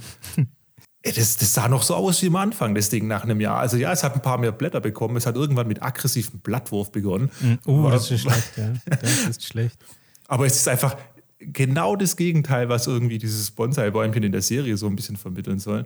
Ähm, also es, es, hat mir nichts gebracht, dieses Bonsai-Bäumchen. Keine Ahnung. Hat es nicht zu deinem inneren Zen geführt? Ja, die brauchen halt so wahnsinnig viel, also was heißt wahnsinnig viel Pflege, aber die brauchen sehr spezifische Pflege. Also die, du musst ja, also du darfst ihnen nicht zu viel Wasser geben, aber auch nicht zu wenig. Und dann muss man ja auch die Blätter immer so ein bisschen besprühen und dann auch ab und zu mal, mal putzen, dann geht es denen eigentlich ganz gut, aber wie du schon sagst, die wachsen eigentlich kaum, also passiert nicht viel. Also so wie Daniel LaRusso eigentlich, oder? Das ja, ist so eine schöne Anekdote, ja? Ja, genau, der ist auch so eine kleine Mimose manchmal. So ein kleines Bonsai-Bäumchen.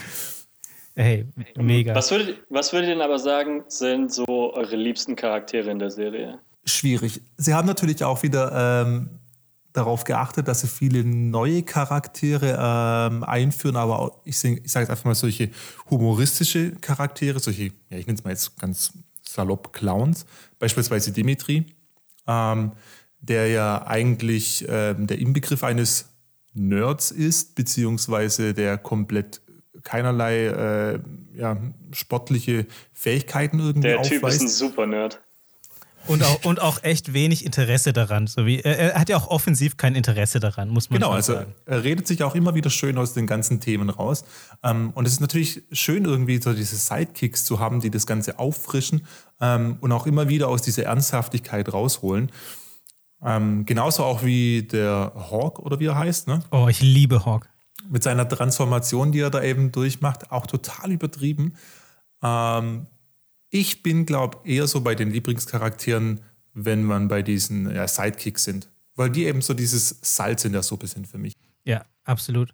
Also ich glaube, wenn ich ähm, meine Lieblingscharaktere, ich glaube, die sind tatsächlich eher auf der sage ich mal, eher dunkleren Seite so gesehen, was die Handlung angeht, aber wahrscheinlich auch nicht unbedingt, weil ich sage, okay, alles, was die machen, ist richtig geil oder weil ich denke, ich will genauso sein, sondern viel eher, weil die die Geschichte aus meiner Sicht so interessant machen und auch so, so, so wahnsinnig lebendig. Also Lieblingscharaktere sind für mich auf jeden Fall. Hawk ist auf jeden Fall für mich ein absoluter Lieblingscharakter, weil seine Wandlung finde ich total interessant und auch ähm, authentisch und nachvollziehbar erzählt ist. Also man kann wirklich fühlen, wie das dazu kommt. Also wirklich, man, man denkt so, okay, wenn ich in der gleichen Lage wäre, könnte ich mir vorstellen, dass es genau so läuft. Und bis auf die Frisur. Oh Gott, Aber sonst, sonst ist alles, sonst finde ich das total glaubwürdig erzählt. Irokese könnte dir schon gut stehen. Ja, könnte ich, könnte ich mal probieren. Ähm, dann natürlich Johnny. Johnny finde ich absolut großartig. Ähm, einfach weil ich das, ich finde es so, oder was heißt großartig? Ich finde ihn wahnsinnig unterhaltsam. Also ich finde es total schön, wie er so agiert und ich schaue mir das einfach unfassbar gerne an. Ähm, ja, das, das liebe ich einfach. Und dann ähm, Kreese finde ich auch super, großartiger Typ. Grundsätzlich schon im ersten Teil habe ich ihn geliebt, also in Karate Kid 1, einfach weil er so, der ist einfach ein, ein wahnsinnig guter, wichtiger Bösewicht, so auch aus den 80ern. So die, diese Rolle, die er einnimmt, also dieses Gegenstück zu Mr. Miyagi damals. Ich glaube, bei mir wird es euch extrem überraschen. Ich, ich, ich werde mit euch, ihr kommt nicht darauf, wer mein liebster Charakter ist. Uh. Wahrscheinlich äh, die äh, Amanda LaRusso. Nein. Die Tochter von Danny. nee, das war, das war die Frau, meinst du dann? Samantha. Ah, ja, Samantha. Ja, sorry, wenn die so ähnliche Namen haben, also ganz ehrlich, wie wäre wie, wie wär's mit, wie, wie wär's mit Miguel? es ist tatsächlich nicht Miguel. Miguel finde ich auch super interessant. auch was der so für eine Wandlung durchmacht, weil am Anfang ist er ja auch so ein bisschen mehr so der Outcast, der nerdige Typ, der halt nicht wirklich ankommt, ist ja auch irgendwie neu in der Schule und er nimmt so fast so ein bisschen diesen Daniel-Part ein und es ist auch irgendwie ganz, ja, ganz, ganz, spannend, dass er dann aber Teil von Cobra Kai wird und von Johnny unterrichtet wird. Nein, tatsächlich mhm. ist mein liebster Charakter Robbie. Robbie, wirklich? Ja, Robbie. Oh, Stille. Uh. Uff, ja. Stille. Also ich muss an, an der Stelle muss ich jetzt leider gehen. okay, erkl erklär dich. Okay, ich, ich muss mich erklären. ähm, ich mag an Robbie, ich weiß nicht, ich mag einfach die Figur selber schon, dass man den eingeführt hat, dass man dieses, dieses, dieses, ja, dieses Konfliktpotenzial mit reinbringt, dass es der Sohn von Johnny ist und mhm. aber er nichts von Johnny wissen möchte und kom kom komplett konträr von seinen, ja, von seinen Idealen, die er über Cobra Kai kennengelernt hat, erzogen wird, weil er sich ja mhm. dann Daniel anschließt und die, alle möglichen Sachen von Miyagi-Do lernt. Und was ich auch an ihm super spannend finde, ist, ja, diese, diese Wandlung, die er durchmacht. Am Anfang ist er so wirklich dieser Bad Boy, der Leute ausraubt und irgendwie mit zwei, diesen zwei Kapauken, mit denen der da rumhängt, irgendwie irgendwelche krummen Dinger dreht und nicht zur Schule geht. Und ja, auch diese Probleme, die der hat, dass er mit, mit einer alleinerziehenden Mutter lebt, die sich aber gefühlt gar nicht um den kümmert, also so überhaupt nicht. Schlimmster Part war für mich echt, wo ich gesehen habe, wie der irgendwie Cornflakes mit Wasser getrunken hat, was halt einfach oh, keine Milch mehr gab. Das hat das mich ist das so, Allerekligste. Das hat mich so hart getriggert. Nicht, dass ich selber schon mal in dieser Situation war, aber keine Ahnung. Ich, ich bin selber auch äh, alleinerziehend großgezogen worden und es ist so, ja, irgendwie konnte ich das so ein bisschen mhm. bei dem mitfühlen und ich weiß nicht. Und ich mag halt auch einfach diese Wandlung, die er durchnimmt und dass er vielleicht sogar, ja, dass er vielleicht sogar ein bisschen ein Stück weit besser wird als Danny und nicht, und nicht so, in, ja, nicht so zurückfällt in diese New Jersey-Scheiße. Ja, ey, ey, ey, total. Aber ich finde, was ja auch so das, wenn wir jetzt gerade so drüber sprechen, fällt mir das immer wieder auf, dass diese Serie sehr gut damit arbeitet, wie sie Charaktere entwickelt. Also alle Charaktere haben immer einen Startpunkt und so in den ersten zwei Staffeln entwickeln die sich total. Also die gehen mal in die Richtung, dann gehen sie mal in die Richtung, aber auch immer, immer sehr glaubwürdig. Auch immer so, dass man es total nachvollziehen kann. Oder manchmal, dass man auch mit überschlagenen Händen, also mit Händen über den Kopf. Also, warum machst du das denn jetzt? Ja. Das ist total dumm, was soll das? Aber, aber man kann immer verstehen, warum sie das machen, weil ich meine, am Ende des Tages sind es auch alles Teenager, die natürlich irgendwie viel zu, viel zu krass auf viel zu wenig reagieren manchmal. Ja, überleg mal, die sind alle unter 18. Ja. Die sind alle unter 18, weil das Turnier ist ja auch für unter 18-Jährige. Genau, da wird immer mal wieder eskaliert, völlig normal. Ja, das sind Teenager mit ihren Hormonen und ich, ich, ich finde es das vergisst man manchmal so schnell, weil man irgendwie so drin ist in dieser Serie und irgendwie diese ganzen Konflikte hat und man denkt, boah, krass und die machen solche krassen Sachen und aber es sind am Ende des Tages Teenies, die machen ja hormonelle Sachen durch, die sind, die sind manchmal auch einfach irrational. Ja, und totalen Bullshit. Also das kann man ja auch total nachvollziehen. Man, man, man war ja selber mal so alt und weiß noch, okay, was für dumme Entscheidungen man getroffen hat. Ja. Aber welchen, find, welchen Charakter mögt, mögt ihr gar nicht so aus der Serie? Oh, das ist auch eine sehr gute Frage. Uh, ja, das ist oh, tatsächlich eine sehr gute Frage. Oh, ich, ich, was heißt ich? Also ich, ich habe das Gefühl, also mein, mein, ähm, ich denke das so, dass ich, ich finde alle Charaktere wichtig für die Handlung, auch wie es funktioniert. Aber Wirklich? wenn ich jetzt mal so von Anti, von Anti ich finde fast alle Charaktere wichtig, wie sie funktionieren. Selbst, selbst eine Amanda finde ich wahnsinnig wichtig, weil sie quasi Danny immer wieder in eine gewisse Richtung zerrt, auch wenn sie mich nervt. Also ich glaube, die nervt mich total, die nervt mich hart. Ja, aber die, die nervt dich. Der Danny mich, nervt mich auch. Mich nervt die Tochter, die Samantha. Das ist für mich die Skyler von Breaking Bad. Hör mal auf, so rum zu skylern. Also wirklich. Also ich, ich finde, die Amanda hat noch die, die einfachste Rolle in der Familie.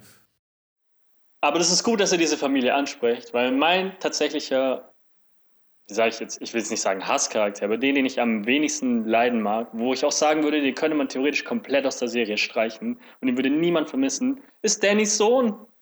Dannys Sohn braucht kein Mensch. Stimmt. Sein Comic Relief ist schlecht, der ist nicht lustig, der nervt einfach nur. Den braucht echt niemand. Stimmt, den hatte ich, den hatte ich total vergessen. Ich ja, guck, kurz, und er ist komplett austauschbar. Du hast, du hast ihn komplett vergessen. Ja, ich habe nämlich heute noch mal kurz eine Zusammenfassung. Also Real True Story. Ich habe wirklich heute die Zusammenfassung nochmal gelesen der Serie, um es ein bisschen aufzufrischen. Und da stand drin, äh, Danny lebt mit seiner Tochter und seinem Sohn. Und ich habe gesagt, welcher Sohn? ja, vielleicht kommt er ja doch ganz groß raus in der Serie, wer weiß. Nicht. So gut sind wir hier vorbereitet übrigens. ja gut, wir, wir, wissen ja auch noch gar nicht mehr. Also kann ja gut sein, dass er auch nochmal eine Wandlung durchmacht. Stimmt, ich, ich weiß ja nicht. Weiß nee, nicht. nee, ja. nee. Dann lieber, dann lieber hier Dimitri, dass der irgendwie, keine Ahnung, groß rauskommt. Das wäre das wär wesentlich sympathischer als die Sohn, den, echt, den braucht echt keiner.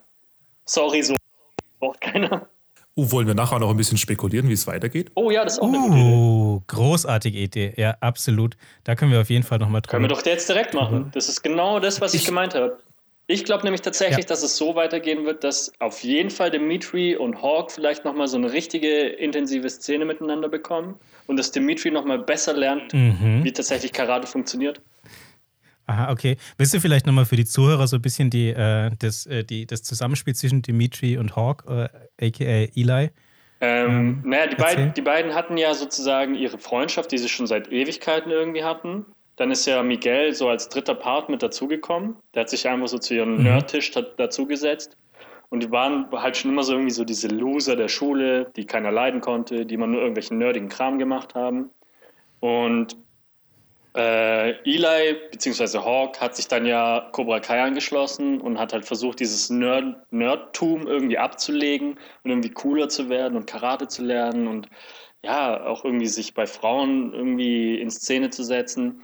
Und äh, mhm. Dimitri ist das halt irgendwie komplett aufgestoßen irgendwie. Der wollte das nicht, der fand das nicht gut. Der findet Karate, ich glaube, selbst jetzt, wo er es irgendwie anfängt zu lernen, immer noch nicht gut, weil er dadurch irgendwie nur Probleme bekommt und irgendwie auf den Deckel kriegt und Nasenbluten und sonst irgendwas. Ähm, ja, also ey, voll, aber ich finde ja auch, was ja so schön ist daran, dass Hawk, also quasi der ja als Eli startet sozusagen, der macht ja diese richtige Wandlung durch. Ja. Also von dem äh, Typ, der immer auf die Fresse kriegt eigentlich, zu jemandem, der auf die Fresse gibt. Ja. Ne? Aber irgendwie so total, ähm, also man kann es total nachvollziehen irgendwie, dass er, dass er so wird, auch ohne dass man es natürlich gut findet.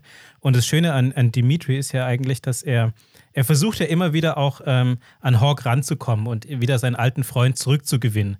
Weil er ja denkt, okay, das ist, das ist nicht wirklich er. Ja, er nennt ihn ja auch nicht Hawk. Er ist, glaube ich, einer der wenigen, die, nachdem er diesen Namenswechsel vollzieht und diesen Charakterwechsel fast schon, äh, ihn immer noch Eli nennt. Ja, aber er, trotz, trotzdem, dass, dass Hawk sich ja auch extrem oft dann auch über ihn lustig macht und ihn wirklich fertig macht, gibt er ihn ja nicht auf. Stimmt, also, ja. Also Dimitri gibt Eli nicht nee, auf. Nee, absolut nicht. Er versucht ja trotzdem irgendwie immer noch diese Freundschaft irgendwie, ja, zu retten. Aufrechterhalten kann man es wahrscheinlich nicht mehr nennen, aber retten. Der glaubt da auf jeden Fall noch dran. Ja, und deswegen, also, ich glaube, ja, ich glaube, dass das auf jeden Fall nochmal irgendwie aufkommen wird in der dritten Staffel, dass da nochmal ein viel krasserer Konflikt hervorkommt und dass Dimitri nochmal, der wird nochmal, der wird nochmal badassiger, der wird nochmal viel, viel besser. Micha, was glaubst du, was, was passiert in der nächsten Staffel? Uff, sehr schwierig. Ähm, wir haben ja einen krassen Cliffhanger am Ende der letzten Staffel jetzt gehabt, auf den ich jetzt gerade nicht näher eingehen möchte. Ja. Ähm, bin gespannt, was da wirklich passieren wird und was sich dann auch vor allem auf die ähm, Beziehung der beiden Charaktere äh, eben dann auch irgendwie auswirken wird. Also werde ich jetzt mal nicht drauf äh, genaueres eingehen. Mhm. Ähm, es war ja auch immer so ein bisschen ein Kampf zwischen Miyagi Dojo und Cobra Kai. Ähm, also im Sinne von, dass die beide sich bekriegt haben. Ich denke, es kann so an der Erzählung nicht weitergehen, weil es dann einfach irgendwann langweilig mhm. wird. Ähm, ich glaube, dass Miyagi-Do und Cobra Kai einen gemeinsamen Gegner brauchen. Also vielleicht oh. gibt oh, es ja. sogar, dass Grease sozusagen sein eigenes Dojo aufmacht. Ähm, irgendwie so ein paar alte Militärkollegen wieder ähm, rausgräbt, die dann Karate. Ja. Also Obdachlose, mit denen er so am Rumchillen ist die ganze Zeit. Ja, genau. Die lernen dann, dann werden alle über 18, die lernen dann auch Karate und dann geht's Military Guys gegen ähm, College Guys hier irgendwie ähm, von Miyagi-Do und Cobra Kai ähm, aus der Neuzeit. Also ich glaube einfach nur, dass diese beiden Dojos jetzt äh, einen gemeinsamen Gegner finden müssen, sich äh, zusammenschließen müssen und ich kann mir vorstellen, dass es eben, es würde Sinn machen, wenn es Grease sein wird, der der neue gemeinsame Gegner sein wird. Absolut. Ja, jetzt, wo du es erzählt hast, oder jetzt, wo du gerade darauf eingegangen bist, kann ich mir das total gut, glaube ich, das wird das wird, glaube ich, passieren. Es wird eine dritte, eine dritte Macht eintreten. Ja, glaube ich auch. Das Ja, macht muss, wirklich viel Sinn. weil sonst wird es langweilig. Ja, du kannst nicht immer wieder dieses äh, Cobra Kai gegen Miyagi-Do irgendwie aufeinander so. Das, das, du hast recht, es wird, glaube ich, zu einseitig und eindimensional. Ja, und an, und an der Stelle kann ich schon äh, jeden beruhigen. Es wurde schon, die vierte Staffel wurde schon bestellt, bevor die zweite überhaupt ähm, on air ging, also live ging. es Oh, wird also auf nice. jeden Fall eine vierte Staffel geben. Nice, sehr, sehr cool. Wir, wir werden also noch eine ganze Weile Spaß haben mit Cobra Kai. Äh, ich glaube tatsächlich, dass in der nächsten Staffel oder vielleicht auch erst in der vierten, ich meine, es wird ja immer wieder so ein bisschen angeteasert, dieser, dieser Kampf zwischen Johnny und Danny, auf den wir ja eigentlich schon lange warten, so diesen, diesen richtigen Showdown, den wir nochmal sehen, wo man dann wirklich auch sieht, okay, wer ist jetzt eigentlich der Stärkere? Wer Wer, hätte Kranich eigentlich Kick? gewinnen dürfen? Ohne, wer hätte ohne diesen fucking Kranich-Kick gewonnen? Lächerlich, lächerlicher Kick. Absolut blockbar. Absolut blockbar. absolut blockbar, absolut ausweichbar, vor allem, vor allem absolut vorhersehbar. Der rennt regelrecht mit dem. Gesicht in den Fuß hinein. Ja, er hat sich auch extra so platziert. naja, also ich glaube, wir werden den Showdown auf jeden Fall noch sehen. Vielleicht nicht unbedingt, weil ähm, das für die Story extrem wichtig ist, sondern ich glaube, weil die Serie spielt ja auch wahnsinnig viel mit Erwartungen und sie bauen das ja immer wieder so auf, diesen Konflikt und so. Ich glaube, diesen Höhepunkt wird es auf jeden Fall geben. Den muss es geben, vermute ich mal. Und dann, ja, wer, wer, weiß. Ich glaube auch, dass Kreese nochmal eine große Rolle spielen wird. Oder ja, oder auch, dass sich Danny und Johnny vielleicht doch eines Tages endlich mal vertragen. Das sind, glaube ich, so Dinge, die passieren könnten. Genau, also ja, vielleicht muss der Showdown auch ganz im Sinne von Miyagi nicht in Gewalt enden, sondern einfach nur darin, dass die beiden, also dass die beiden eben einen neuen gemeinsamen Gegner finden und dadurch ihren Konflikt lösen und das Ganze austragen können. Das finde ich wahrscheinlich die charmantere Lösung, als dass du jetzt sagst, ja, wir, wir brauchen einmal dieses Auf die Fresse geben von beiden, damit sich endlich diese Spannung weg ist, sozusagen. Ja, vielleicht sind die auch, Die sollen vielleicht sich sind auch viel küssen. cleverer im Schreiben als ich. Aber es ist auch ganz interessant, als ich mir den ersten Teil angeschaut habe, ähm, ist mir was aufgefallen, das, das hatte ich überhaupt nicht in Erinnerung. Wusstet ihr, dass Mr. Miyagi und auch warum sich Danny und Mr. Miyagi überhaupt getroffen haben? Der Grund ist, dass Mr. Miyagi wird der Hausmeister von dem, äh, von dem, also von dem Gebäude, in dem Danny lebt. Das hatte ich überhaupt nicht in Erinnerung. Wegen Dannys Mutter? Nein. Nee, also. Äh, Ja, aber er musste doch, er musste doch dort irgendwas reparieren. So haben die sich doch Ja, getroffen. genau. Und, genau. Und das ist, weil er der Hausmeister von dem ganzen Ding ist. Deswegen muss es auch erst reparieren. Also, das ist echt, das hatte ich, das hatte ich total vergessen. Und, er, und auch super cool finde ich auch, dass er, äh, Miyagi sagt auch noch was in der, also im ersten Teil, was finde ich sich durch die ganze Serie irgendwie so zieht. Er sagt einmal, als es quasi um diese Rivalität geht, also als Danny mit, äh, als Danny mit Mr. Miyagi spricht über die Rivalität mit Johnny, äh, sagt Mr. Miyagi auch, sobald man anfängt, hier auf Rache zu sinnen, ähm, schaufelt man zwei Gräber, also nicht nur eins. Und das ist ja eigentlich das, was sich die ganze Serie so durchzieht. Allein nur deswegen, weil beide eben an dieser Rivalität ewig festhalten, gibt es ja so viele Probleme. Das stimmt, ja. Ich glaube, die ganzen Konflikte, die dann auch mit den Teenagern aufkommen, die gäbe es ja so nicht, wenn die beiden nicht endlich das Kriegsball begraben würden.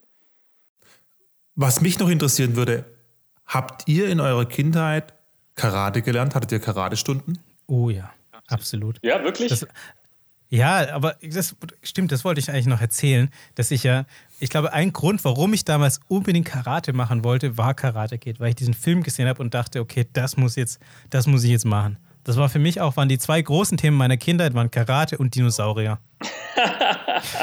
Wieso gab es nicht einen Film, wo beides kam? Karate kämpfende Dinosaurier? Karatesaurus. Na, also ich Sicher, dass es da nicht irgendwas gab? Ah, das sollte es vielleicht geben. Wird es vielleicht auch noch geben. Nee, also ich habe ich hab dann Karate gemacht, ja, ich glaube so bestimmt vier, fünf Jahre. Also die letzten, drei- Was? ja, die letzten Okay. drei Jahre, weil ich musste. Kannst du davon noch irgendwas? Ja, ich, ich überlege gerade, was hatte ich dann? Zum Schluss hatte ich, glaube ich, den blauen Gürtel. Oha. Ja, und ich habe auch Judo gemacht danach noch. Also ich habe das dann schon eine Weile durchgezogen, aber irgendwann, glaube ich, so mit Warst du, 15, 16 eher, aufgehört. warst du eher der Daniel oder der Johnny? Also ich sage mal so, echter Karateunterricht ist eigentlich relativ langweilig. Hatte, also das ist also man macht echt macht also Karate in dem Karate, in dem Karate, in dem nein, es war schon cool und ich glaube, wenn ich halt damals nicht, ja, aber wenn man halt mit der Erwartung reingeht, mit der man aus Karate Kid kommt, dass man sich ständig irgendwo ja, auf der Straße prügelt und so und Turniere gewinnt, dann ist echter Karateunterricht halt ein bisschen ein weiß ich nicht, ein Downer, sage ich jetzt mal.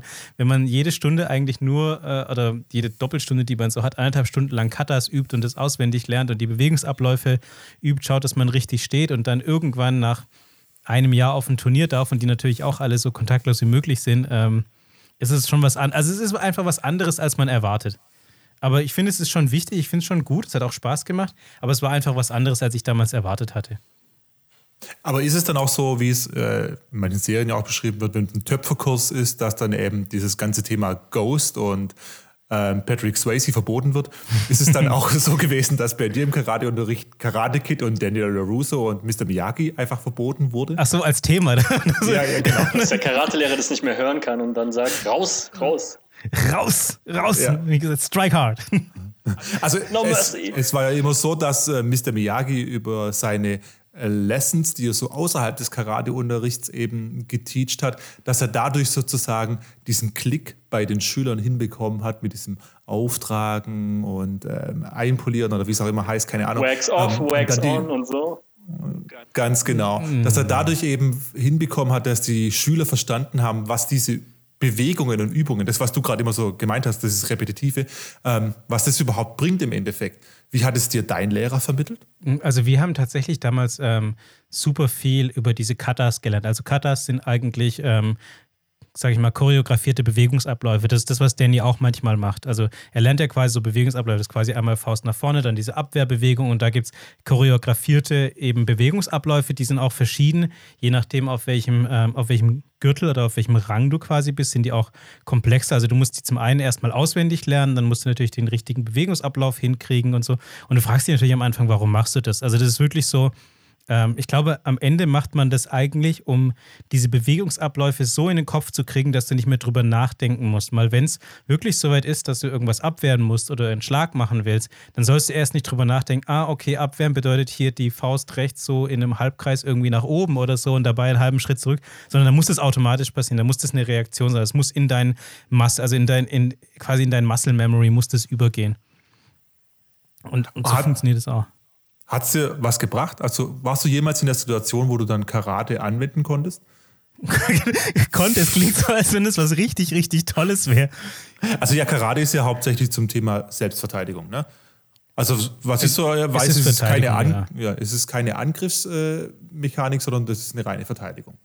Ja, also ich würde jetzt nicht sagen, dass es als reine Verteidigung ist. Es wird natürlich, okay. glaube ich, was man bei Karate nie vergessen darf, oder ich glaube bei vielen Kampfsportarten, ähm, da ist es so, dass man, es hat schon auch immer so ein bisschen was Esoterisches mit dabei, sage ich jetzt mal. Also es geht auch viel um geistige Haltung. Also es geht darum, nicht der Aggressor zu sein und es möglichst nicht verwenden zu müssen und möglichst nicht jemanden irgendwie, keine Ahnung, in die Fresse treten zu müssen, weil du weißt, okay, es gibt gewisse Bewegungsabläufe, wie ich ihn leichter abwehren kann, ohne ihn gleich behindert zu schlagen. Auch wenn du es dann vielleicht könntest, weil du genau wüsstest, okay, da kriege ich ihn aus dem Gleichgewicht und solche Sachen. Ähm, und so funktioniert Karate auch. Also in Karate ist auch immer ein ganz großer Teil, ist eben auch so dieses, dieses geistig Bereitsein, auch dieses Nicht-Gewalt-Bereitsein. Das, das meine ich, das ist dieser leicht esoterische Teil, der immer noch mit dabei ist. Das ist bei allen äh, Kampfsportarten dabei. Musstest du auch so Atemübungen At machen? Ja, die waren auch Teil davon. Also Atemübungen und sowas gab es auch. Es gab immer so kurz quasi so ein bisschen wie Meditieren, war auch immer ein Teil davon. Also es war schon super interessant und ich sag mal, wenn ich damals halt nicht irgendwie acht oder neun und dann, als ich spät aufgehört habe, war ich dann glaube ich, elf oder elf oder zwölf. Da, also wenn ich älter gewesen wäre und glaube ich vielleicht mit anderen Erwartungshaltungen reingegangen wäre, hätte ich es vielleicht auch länger durchgezogen. Also ich habe dann später ja auch Judo gemacht und dann später, als ich jetzt noch, als ich noch in Berlin gelebt habe, habe ich auch eine Zeit lang Krav Maga gemacht. Ähm, das ist nochmal was anderes. Das ist Krav Maga ist so gesehen eigentlich keine Kampfsportart, sondern das ist eigentlich ein Konglomerat aus verschiedenen ähm, Kampfsporttechniken eher. Also das ist quasi alles, alles, was Kampfsport ausmacht, eigentlich nicht. Also es ist nur die Technik, es ist nicht der, äh, die, die geistige Haltung so, sondern es ist wirklich nur so das, wie kann ich so effektiv wie möglich meinen Gegner außer Gefecht setzen. Und da sind ganz viele Techniken dabei. Techniken aus dem Judo, Techniken aus dem Karate, äh, aus dem Jiu-Jitsu. Ähm, das ist nochmal ganz anders, weil das tatsächlich viel mehr auf so körperliche Fitness eingeht und so kleine, kleinere Techniken ausführen. Aber wirklich anwenden musstest du Karate jetzt nicht? Mm, zur Verteidigung, ich glaube jetzt, also ich hab, bin jetzt nie irgendwo, also ich hatte jetzt nie das Problem, dass ich irgendwo von also du kannst selbst, wenn du das alles kannst, heißt es nicht, dass du fünf Leute fertig machen kannst. Das kann ich, das kann ich dir jetzt schon sagen. Das so, so, so wirst du dann nie. Ähm, du kannst dich vielleicht gegen ein, zwei, weil du das Überraschungsmoment auf deiner Seite hast oder weil du schnell erkennst, okay, das wird jetzt irgendwie brenzlig, kannst du schon früher irgendwie da einschreiten oder so. Also ich hatte jetzt nie das Problem, dass ich da irgendwie ganz groß in Schlägereien geraten bin oder sowas. Nee. Also ich frage nur, weil ich hatte mal diese Situation, ich hatte ja. auch mal Karateunterricht, aber nur so die ersten Schnupperstunden, ja. ähm, weil es doch sehr weit weg war und es war sehr anstrengend, da immer hinzukommen. Wie alt warst ähm, du aber eben so ein paar 25? Ja, genau. äh, nee, ich glaube auch so um, um, den Zeitpunkt herum. Ich weiß jetzt nicht, ob Karate Kid das Ausschlaggebende war mhm. oder einfach nur ein Flyer, der im, im Briefkasten lag. Ähm, nee, ich glaube, es war sogar ein Bekannter von meinem Dad und ähm, der hat dieses Dojo, keine Ahnung, wie es auf, auf Deutsch heißt. Dojo. Dojo, genau. Dieses Dojo geleitet. Und ähm, darüber bin ich dann diese Schnupperstunden reingekommen und habe auch so diese ersten ähm, Abwehrmechanismen eben gelernt. Mhm. Ähm, auch so diese zwei, drei Schläge und Tritte, die man dann eben schon beigebracht bekommt.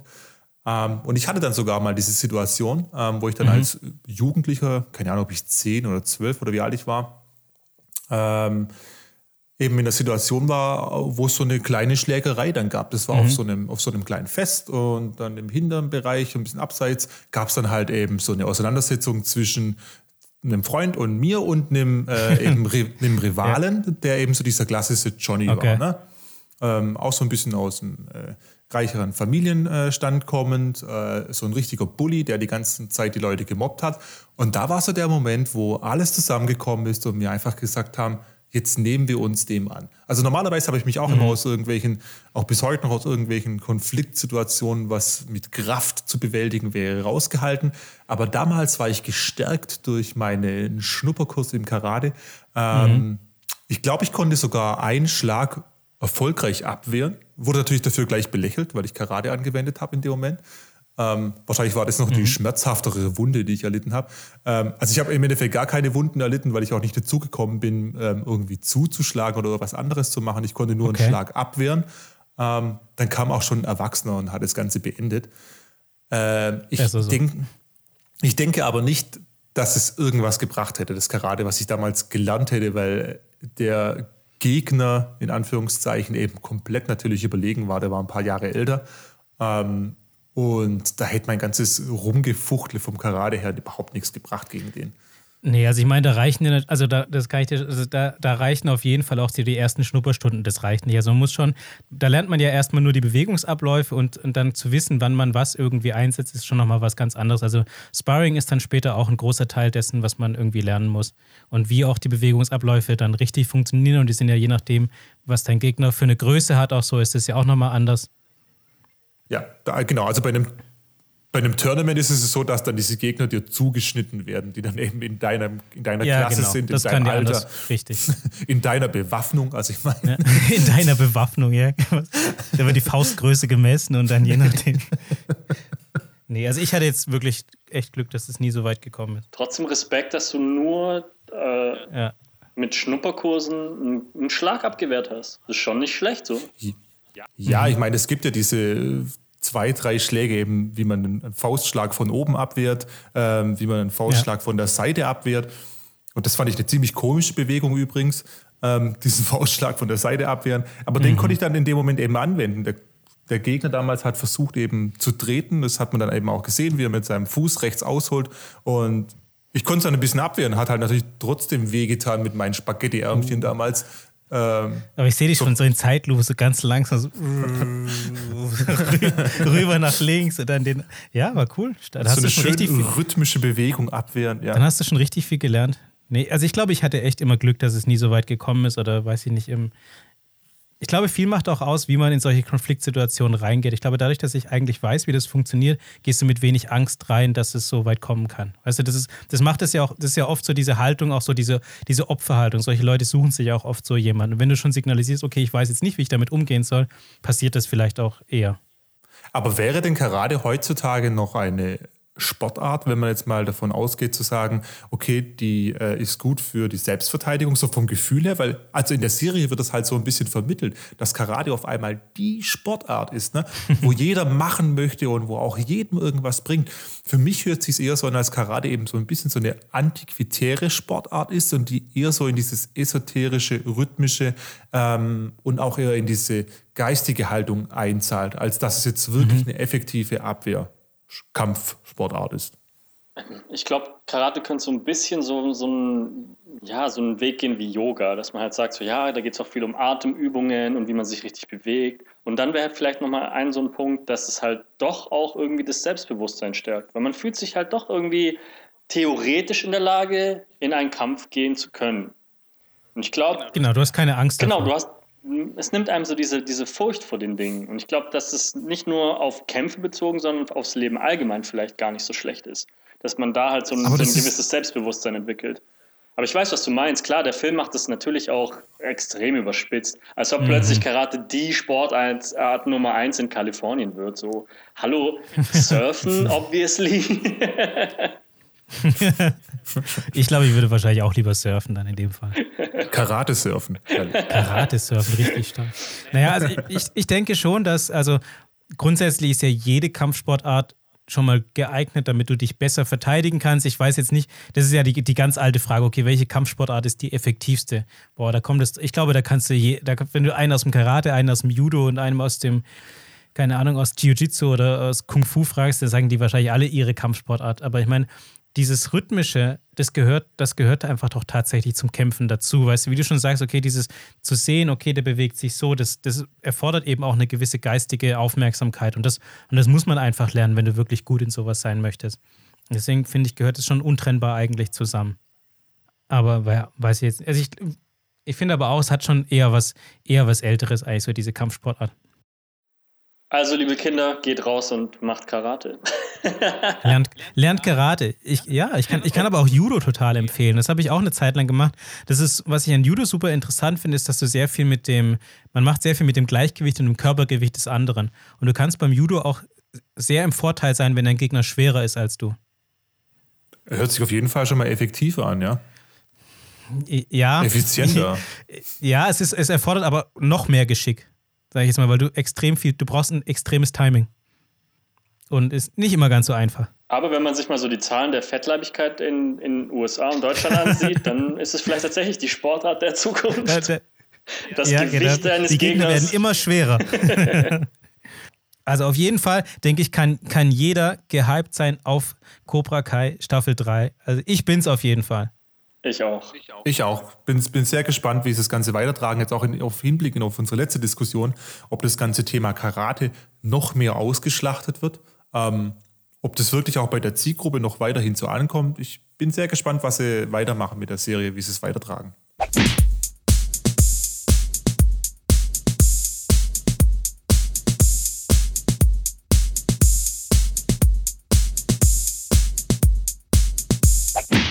Das war doch jetzt mal eine schlagkräftige Folge mit unserer Review zu Cobra Kai. Satte Wortgefechte und kräftige Punchlines. Und es kommt sogar noch besser. Netflix hat den Release der neuen Staffel vorgezogen und wenn ihr diesen Podcast hört, ist diese sogar bereits verfügbar. Und wir haben bereits durchgeschaut. Ja, wahrscheinlich. Mit großer Wahrscheinlichkeit. Wenn ihr neben dem ganzen Bingen noch ein bisschen Zeit habt und Lust habt, uns zu unterstützen, äh, dann könnt ihr das natürlich gerne machen. Wie immer indem ihr dem Podcast auf Spotify folgt, also abonniert. Ähm, das gleiche eben auf Apple Podcast macht, ihn vielleicht sogar noch bewertet, im besten Fall sogar positiv. Ähm, und am meisten freuen wir uns natürlich, wenn ihr den Podcast an eure Freunde weiterempfehlt. Des Weiteren könnt ihr Feedback, Lob, Kritik oder Themenvorschläge auch direkt an uns senden per E-Mail an post@radio-amr.de. Vielleicht kriegen wir zum Schluss auch noch ein paar weise Worte von Sensei Kaiser.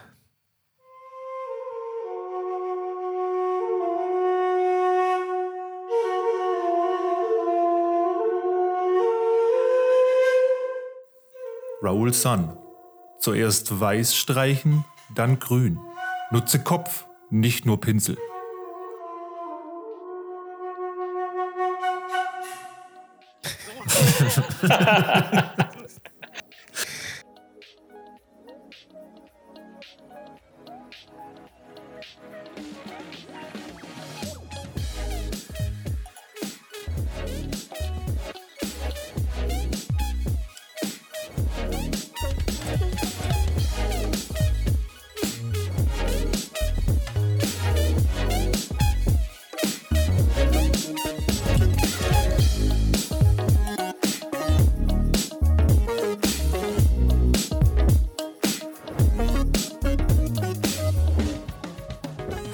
kommen wir aber doch noch mal ganz kurz zurück zu meiner Pizza. Ich bin immer noch absolut entsetzt, dass ich die nicht angenommen habe.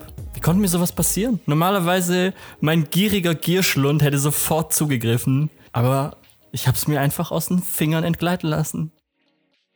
Radio AMR